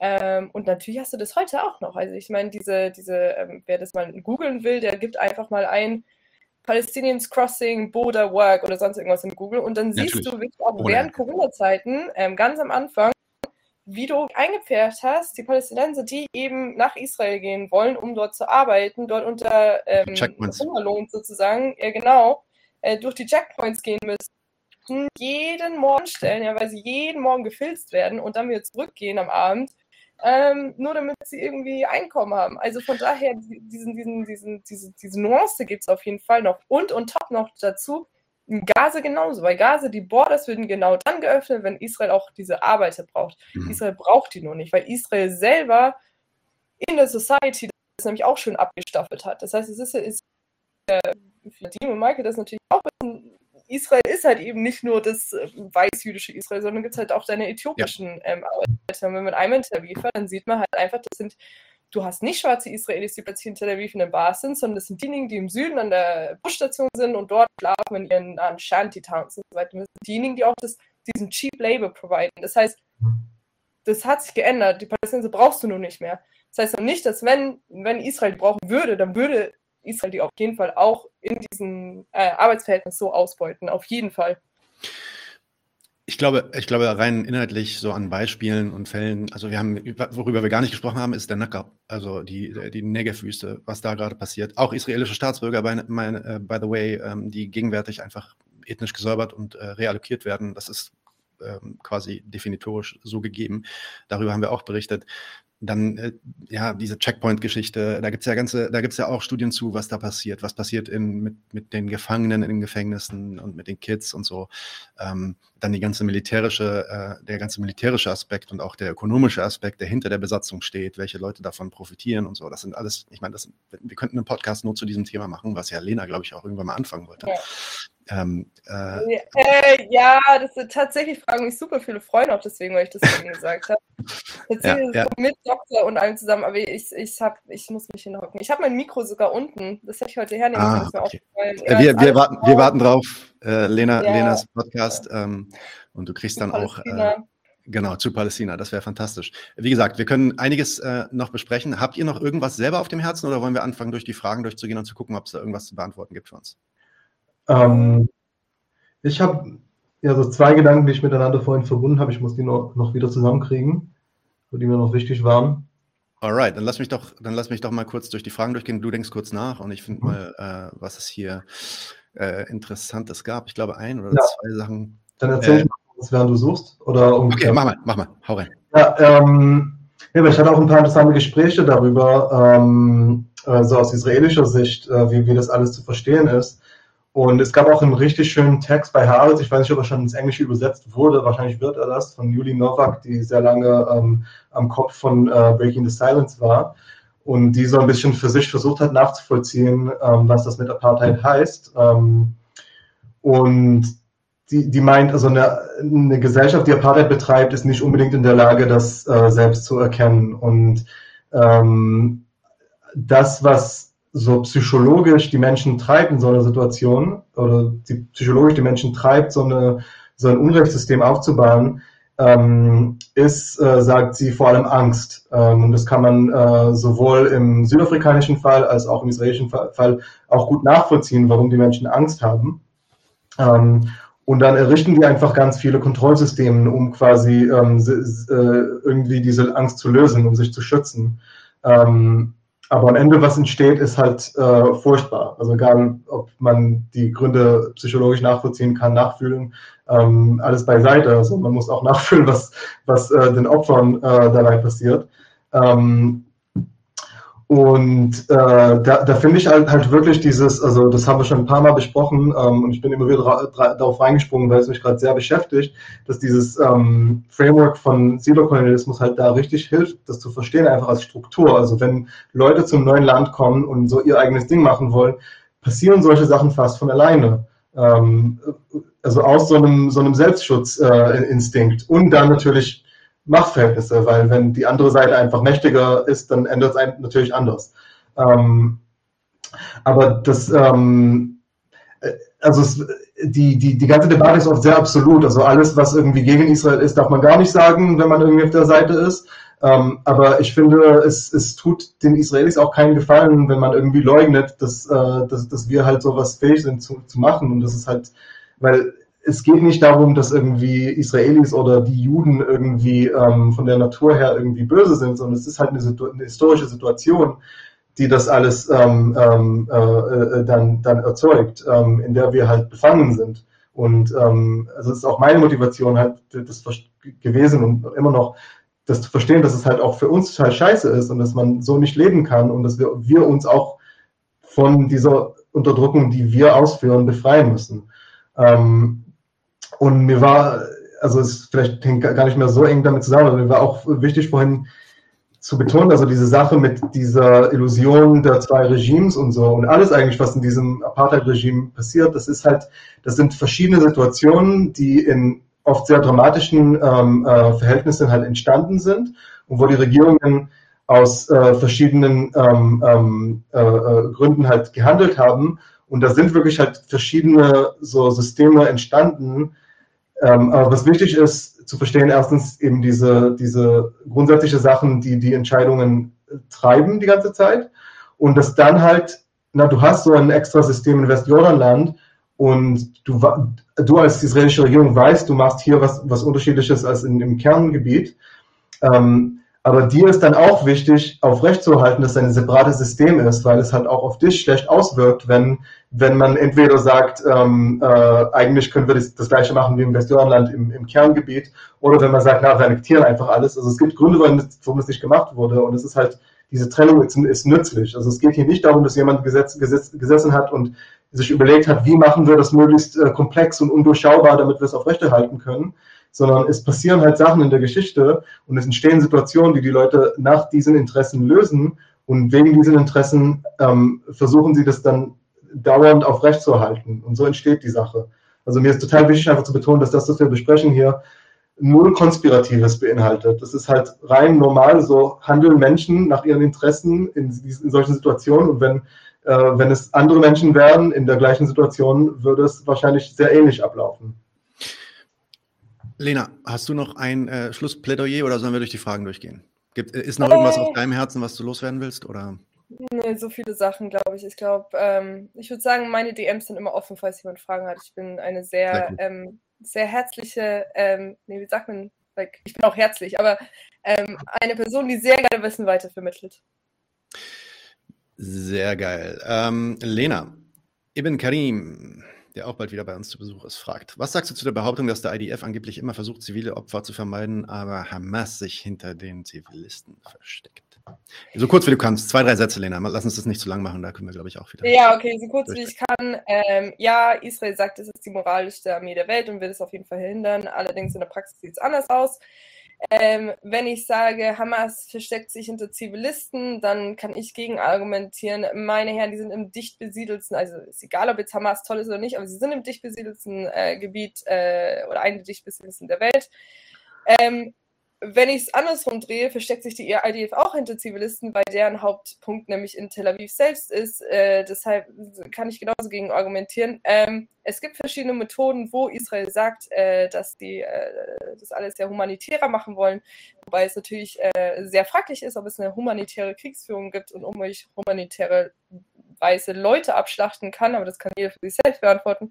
Es gibt die sogenannte Roof-Knocking-Technik, ähm, mhm. die kann auch jeder mal googeln. Äh, das heißt, du hast äh, eine kleinere Explosion auf dem Dach eines äh, Hauses in Gaza, willst damit die Leute warnen, hast in 60 Sekunden Zeit, rauszugehen, äh, zu fliehen und es ist natürlich super, weil erst danach wird dein Haus zerstört und deine Lebensgrundlage äh, mit dem. Das heißt, nice. super humanitär, ja, vor allem wenn du, und das ist nämlich auch schon öfters passiert, wenn du natürlich älter bist und vielleicht die Treppen nicht runter kannst, oder aber wenn du eine Behinderung hast und äh, du mehrere Behinderte einfach mal dadurch äh, tötest, wie zum Beispiel 2014 in Gaza passiert ist, weil die einfach aus diesen Gebäuden nicht raus konnten. Also das ist jetzt schon mal meine sehr kurze äh, mhm. Antwort darauf. Oh, ich würde noch eine Sache hinzugeben. Ähm, ja, Israel praktiziert selber, also die Militärtaktik Human Shields.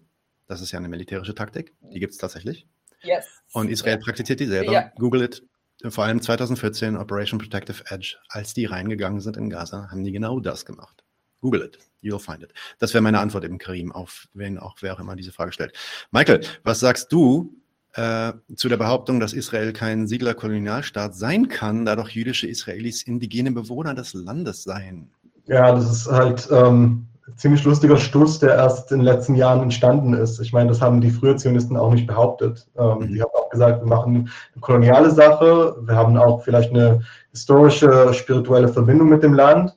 Ähm, aber die, haben, die hätten nie behauptet, wir sind die Natives, ähm, sondern umgekehrt, wir müssen halt die Natives erziehen, halt wie gute Europäer. Das war so ähm, der Gedanke damals. Ähm, und es ist auch einfach nicht die Bedeutung von Indigenität. Also man könnte vielleicht sagen, okay, die frühen Zionisten haben das falsch gesehen, aber eigentlich stimmt das. Aber ähm, so funktioniert es nicht. Also eine, ähm, irgend so eine symbolische Verbindung mit dem Land zu haben, kann sehr wichtig und bedeutsam sein. Also ich will das nicht runterspielen, ähm, aber ähm, es ist halt äh, nicht die Situation, dass du halt seit Generationen da, da bist und dann unter fremde Kontrolle äh, kommst, was halt Indigenität ist. Ähm, wunderbar. Ich suche gerade, habt ihr noch irgendwelche Fragen gesehen, die ihr interessant fandet? Ähm, eine Frage, die ich interessant fand, ähm, aber das ist, glaube ich, auch nochmal eine andere Folge, ist die Frage, warum Amnesty International jetzt eigentlich beigerudert ist. Äh, ich weiß nicht, ob ihr da eine schnelle Antwort zu habt. Das ist ein, ein Recherchethema von mir für die nächste Folge eigentlich. Ähm, aber wenn ihr da schon was zu sagen habt, äh, haut raus. Ich habe nur gehört, wie das zustande gekommen ist. Also es kam Druck aus äh, der griechischen Sektion von Amnesty, glaube ich, und vielleicht noch einer Sektion, natürlich nicht die deutsche, aber auch nicht die israelische oder die palästinensische, und das hat das vorangetrieben angeblich. Wunderbar. Christoph Glanz sagt, dass wir nicht äh, aufhören können, ohne Amnesty Deutschland auch einen Kommentar zu geben. Ähm, ich glaube, ich gebe meinen Kommentar und mache aber vorher mein Mikro aus. Nein, Mann, also ganz ehrlich, der Grund, der Grund, warum wir darüber nicht so richtig sprechen wollten, also einfach aus meiner Sicht ist, weil es ist the same shit as um, last week. Ja, ähm, absolut. Ich finde es also, auch sehr gut, ehrlich gesagt, weil also als ich diesen Podcast eben auch, also meine eigene Idee im Auge hatte, wollte ich auch nicht auf irgendwas aus Deutschland eingehen, weil sich die ganze zu beteiligen gegen Sachen kostet viel Energie und Zeit und es ist viel besser, das eigentliche Problem anzuschneiden. Deshalb, man muss auch nicht über Amnesty Deutschland sprechen, weil es ist same shit every year und ähm, weiß ich nicht. Also ganz ehrlich, es ist einfach peinlich. So sagen wir es mal so gerade raus. Es ist peinlich. Du kannst dir nicht aussuchen, welche Menschenrechtsverletzungen du heute dokumentieren willst und welche morgen, ähm, weil wenn du es vor dir hast, dann fucking übersetzt dein Reporter. Also habe ich ehrlich gesagt wenig hinzuzufügen. Äh, ich glaube aber noch so ganz kurz in dem Zusammenhang, wieso sie es rausgebracht haben. Ich glaube schon, dass man beachten muss, dass sie ja alle vernetzt sind. Ich meine, Amnesty International operiert nicht isoliert, sondern die sind befreundet mit Leuten von Human Rights Watch. Es gibt auch einen Übergang von Staff-Members und so weiter. Die Fixer, die dort arbeiten in Palästina, haben auch dann wahrscheinlich für Leute von Human Rights Watch gearbeitet oder von B'Tselem und so weiter und so fort. Das heißt, es ist eine Verflechtung. Die wussten, Human Rights Watch wird sowas rausbringen und die waren halt auch im Zugzwang. Also das ist schon nochmal, ähm, was ich dazu ähm, sagen würde. Weil Enricon gerade nochmal fragt und Enricon ist ein Habibi, äh, deswegen äh, gehe ich jetzt mal kurz auf diese Frage ein. Sorry, die habe ich übersehen. Äh, die Leute sträuben sich ja auch, ähm, äh, es Kolonialismus zu nennen. Das war da in dem Moment, als wir über Kolonialismus gesprochen hatten oder über Siedlerkolonialismus, da man für Kolonialismus ein Mutterland bräuchte, in das die Ressourcen extrahiert werden, quasi. Also laut, laut diesem ähm, kolonialistischen ähm, Ideal der Kolonialmächte Ende des 19. und ja, bis Mitte des 20. Jahrhunderts. Ähm, richtig, äh, es ist Siedlerkolonialismus. Ja, und das sind nämlich, ja. sorry, ähm, oder wenn jemand anders darauf antworten will. Nein, bitte, mach mal. Mach mal. Ja. Siedlerkolonialismus wird auch von denen, äh, die darüber theorisieren, und äh, ich würde das absolut auch schützen, sollte nicht auf einem Level oder sollte nicht eine Unterkategorie sein von ähm, Kolonialismus, sondern das ist eine Kategorie für sich. Siedlerkolonialismus, äh, Kolonialismus selber geht darum, ich gehe in ein Land, ähm, nicht wirklich um das Land, ich stelle die Ressourcen und dass die zurückkommen. Wen brauche ich, um diese Ressourcen auszubeuten? Das sind, ist die indigene Bevölkerung. Das ist Kolonialismus. Ja, da gibt es auch noch ein paar Unterarten. Aber gut, Siedlerkolonialismus hingegen, da geht es darum, du hast nicht wirklich dieses Mutterland, zu dem du zurückgehst, ja, sondern du mystifizierst und glorifizierst und romantisierst dieses neue Land, in das du gehst. Das heißt, dein ultimative ähm, Endgoal ist eben das Land selbst. Und das Einzige, was zwischen dir und diesem Land steht, diesem entweder leeren Land oder dir von Gott gegebenem Land, durch Agrikultur und so weiter zum Blühen, aber es ist die ähm, indigene Bevölkerung. Das heißt, ähm, was war die Frage? Ähm, das heißt, es sind zwei verschiedene Arten und ähm, die müssen wir auseinanderhalten, weil ansonsten äh, kommen wir da auf keinen, auf keinen Nenner. Ähm, vielleicht will noch irgendwas dazu ja, sagen, aber das ja. ist so die Basic von Colonialism. Lena Obermeier for her own podcast, for sure.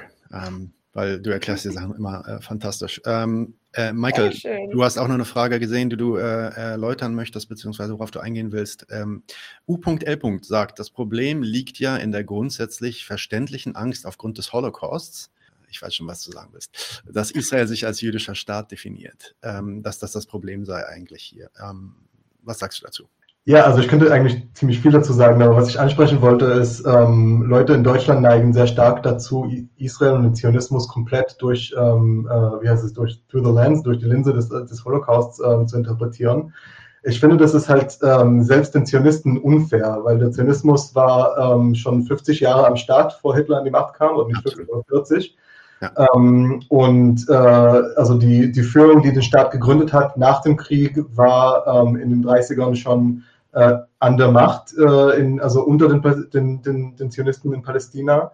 Und denen ging es nicht um Angst äh, aufgrund des Holocaust. Das war halt Nachschub nachher, aber ich meine, selbst der Staat, der Staat Israel hat selbst angefangen, ähm, den Holocaust so als Erklärung für sich zu gebrauchen, erst in den 60ern oder sowas. Es war nicht mal sofort nach der Staatsgründung, sondern es war früher eine viel vagere, allgemeinere Angst vor Judenverfolgung, ähm, die nicht ihren Mittelpunkt in Deutschland hatte, auch davor. Ähm, also ich will jetzt auf keinen Fall den Holocaust irgendwie runterspielen, das hat auch meine, meine Familie betroffen, also da will ich jetzt nicht drauf eingehen, sondern ich werde nur klar machen, dass die Welt sich nicht um scheiß Deutschland dreht, selbst wenn Deutschland halt ganz besondere Verbrechen äh, begangen ist. Und, ähm, äh, und das ist halt, also die, die Angst, die ich auch vorhin angesprochen habe, ist auch nicht die Angst vor dem Holocaust, also nicht nur, sondern es ist die Angst vor äh, Judenverfolgung, die in vieler vielfältiger Hinsicht auch davor passiert ist. Und die Angst, die immer entsteht, wenn du in ein Land von anderen kommst und dann dort dein Ding machen willst auf ihren Kosten äh, und dann sind die damit nicht einverstanden und dann machen die dir Angst. Ähm, also ja, also Angst spielt da eine große Rolle, aber äh, die ist nicht unbedingt rechtfertigt. Ähm, und ich fange jetzt mal an mit der Werbung, weil wir wollen ja auch langsam Schluss machen und ich, deswegen werbe ich mal für 99 zu 1, weil wir haben genau auch zu dem Thema schon eine Folge gemacht, gemeinsam mit Wieland Hoban und ähm, Shea Hever. Da haben wir nämlich über die Geschichte des Zionismus gesprochen und darüber gesprochen, dass das eben nicht eine Geschichte ist, die ähm, irgendwie mit dem Holocaust erst anfängt. Schaut euch das auf jeden Fall an, das war eine interessante Folge. Ähm, ich würde jetzt langsam zum Schluss kommen, weil wir nähern uns schon der Zwei-Stunden-Marke. Äh, Lena, hast du irgendwas, ähm, was äh, demnächst bei dir ansteht, wo man dir folgen kann? Gibt es irgendwas, was du bewerben willst? Ähm, auf was sollte man achten, wenn man Fan ist von Lena Obermeier? Ah, tatsächlich nicht. Ähm, ihr könnt mir auf Twitter folgen, auf Instagram. Ansonsten mein Leben besteht gerade aus, dass ich jetzt gleich noch Oreo-Kekse essen werde und Liebesfilm schauen werde. Und das ist mein Leben gerade. Bei mir sind keine Veröffentlichungen gerade geplant. Ich habe aber veröffentlicht davor. Ähm, und äh, ich muss diesen Podcast angehen. Ich habe es jetzt vor allem schon in den ähm, Kommentaren gesehen. Ähm, dass, dass you have to do it, you have to do it. Und ich habe dir auch schon letztes Jahr gesagt, dass ich hier bin, um dir zu helfen. Sag einfach Bescheid. Ich weiß, ich, äh, ich so. weiß aber ich, hab, ich glaube, das ist mein eigenes Leistung. Du kannst mich, du kannst mich als dein, dein erster, aber vielleicht auch dein zweiter Gast dann einladen oder so. Nadim, Nadim, wir machen mal ein, ein wie sagen, wie sagen die weißen deutschen Mädels wie ich? Zu Vino sage ich Nino, nie, sage ich Nino und dann können wir so einen Vino-Podcast-Abend haben. Daher mit äh, über Palästina reden. Ich sehe deine Begeisterung in deinen, in deinen glitzernden Augen. Äh, wir können auch, also Vino, ja, wir können Wein trinken, also kein Problem. Äh, ja, Wein trinkender, ein Wein trinkender Palästina-Podcast. Hier habe ich es. Ich Wein und Käse. Also bei mir Wein keine, ähm, ich heiße Lena Arkat oder sonst wird auch verlinkt bei Neues für mein. Ähm, genau. Und ich heiße ähnlich auf Instagram, könnt ihr mir folgen. Ich glaube, Michael hat, glaube ich, mehr, das bei ihm ansteht. Und Nadim, deine Werbung brauchen wir auch noch. Right. Ich äh, packe die Links auch noch natürlich in die äh, Beschreibung. Dann habt ihr da direkt Zugriff drauf. Äh, Michael, was steht bei dir an? Ja, also ich habe gestern einen Artikel ähm, veröffentlicht bei äh, Lower Class Magazine ähm, und habe vieles davon heute gesagt, aber es gibt auch äh, viele andere Sachen drin. Ähm, und äh, ansonsten kann man mich auf Twitter finden, einfach mit meinem vollen Namen, also Michael Sapir, S-A-P-P-I-R, googeln oder auf Twitter suchen. Ähm, und ich habe auch eine Webseite, sapir.net, wo man ähm, meine bessere Texte finden kann auf allen drei Sprachen, in denen ich schreibe. Und ich habe auch ein Patreon, der mir helfen soll, äh, ein bisschen mehr schreiben zu können oder mir leisten zu können, mehr zu schreiben und vielleicht irgendwann auch andere Medien zu machen. Also wenn ihr das sehen wollt, äh, gerne äh, auch mit kleinen Beträgen unterstützen. Das macht sehr viel aus und da kriegt man auch so eine Newsletter und so anderen äh, Exclusives. Aber meine, also meine richtigen Texte sind immer für alle zugänglich. Und Nadim, erzähl, was du machst in nächster Zeit. Ah, gut, guter Punkt, guter Punkt. Ja, ja, wir haben am Dienstag eine Folge zu, ähm, da geht es um ähm, Naturzerstörung und äh, ja, die, der Klimabewegung. Christian Zeller ist zu Besuch. Am Donnerstag mache ich eine spannende Folge, da sollten wirklich alle dabei sein. Äh, das ist auch eine wichtige Folge, glaube ich. Die gibt es auch vielleicht in der Form noch nicht so richtig. Ähm, eine Folge, äh, die sich kritisch auseinandersetzt aus einer linken Perspektive mit Prostitution. Ähm, und ja, was. Cool. Ja, ähm, und dann steht die Woche drauf, steht unsere Monatsfolge an, die Doppelpackfolge, und da wird dann Bafta Sabo hier im Studio sein bei uns und wir reden über Äthiopien und was da so abgeht und ähm, warum man mit vulgärem Antiimperialismus die Welt nicht verstehen kann, sondern es oft komplexer ist als das und man sich Zeit nehmen muss und Sachen lernen muss äh, und nicht einfach nur die Bildzeitung lesen kann, um äh, da mit dem Bügeleisen rüberzufahren. So, ähm, für diesen Monat. Alles weitere erfahrt ihr dann später. Aber hoffentlich habe ich euch auch bald wieder zu Besuch, denn das war nämlich fantastisch. Gerne. Danke, dass ihr beide hier wart. Ähm, äh, wir bleiben auf jeden Fall in Kontakt und vielleicht machen wir die nächste Laberrunde auch bald schon wieder. Genau, wir schicken uns Postkarten aus dem Urlaub. Postkarten, schickt man die noch? Äh, ich schon. Ich, ich habe es geschafft, aus Jordanien eine Postkarte zu schicken. 14 Postkarten sind alle angekommen. Hat sonst keiner geschafft so wie ich mich so alt fühle, ne? vor der Sendung haben wir darüber gesprochen, dass ich mich alt ja. fühle und ihr euch jung fühlt ja. und so, oder ich euch, ich euch jung fühle, äh, ja. hätte ich gedacht, dass ihr Postkarten gar nicht mehr kennt. Doch. Aber okay, gut, anscheinend habe ich mich gehört. Immer, immer Postkarten. Bestes. Alright, Leute. Vielen, vielen Dank, dass ihr da wart. Habt einen schönen Abend und bis bald. Bis dann, ciao, danke. Leute, wir brauchen eure Hilfe. Wenn euch dieses Video gefallen hat, klickt auf Like, abonniert den Kanal und vergesst nicht das Glöckchen zu drücken, damit ihr benachrichtigt werdet, wenn wir neuen Content droppen. Außerdem solltet ihr uns überall folgen, wo wir verfügbar sind. Das ist Facebook, Instagram, Twitter und Twitch. Und wenn wir irgendwelche Ankündigungen machen oder Posts, dann shared, was das Zeug hält. Gebt uns all eure Liebe. Wir haben mittlerweile ziemlich signifikante Kosten. Wenn ihr es euch irgendwie leisten könnt, unterstützt uns doch auf Patreon. Dann kommt ihr auch in den Genuss verschiedener Vorteile, wie zum Beispiel Zugang zu unserer Discord-Community oder Zugang zu den ultrageheimen Patreon-Episoden, die wir dort posten. Außerdem könnt ihr uns natürlich auch über PayPal Spenden zukommen lassen.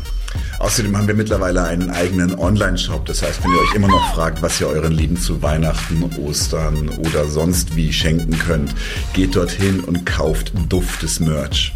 Alle Links dazu hier in der Beschreibung oder auch auf unserer Webseite 99 zu 1.de. Vielen Dank fürs Dabeisein, danke für die Unterstützung und wir sehen uns in diesem Theater.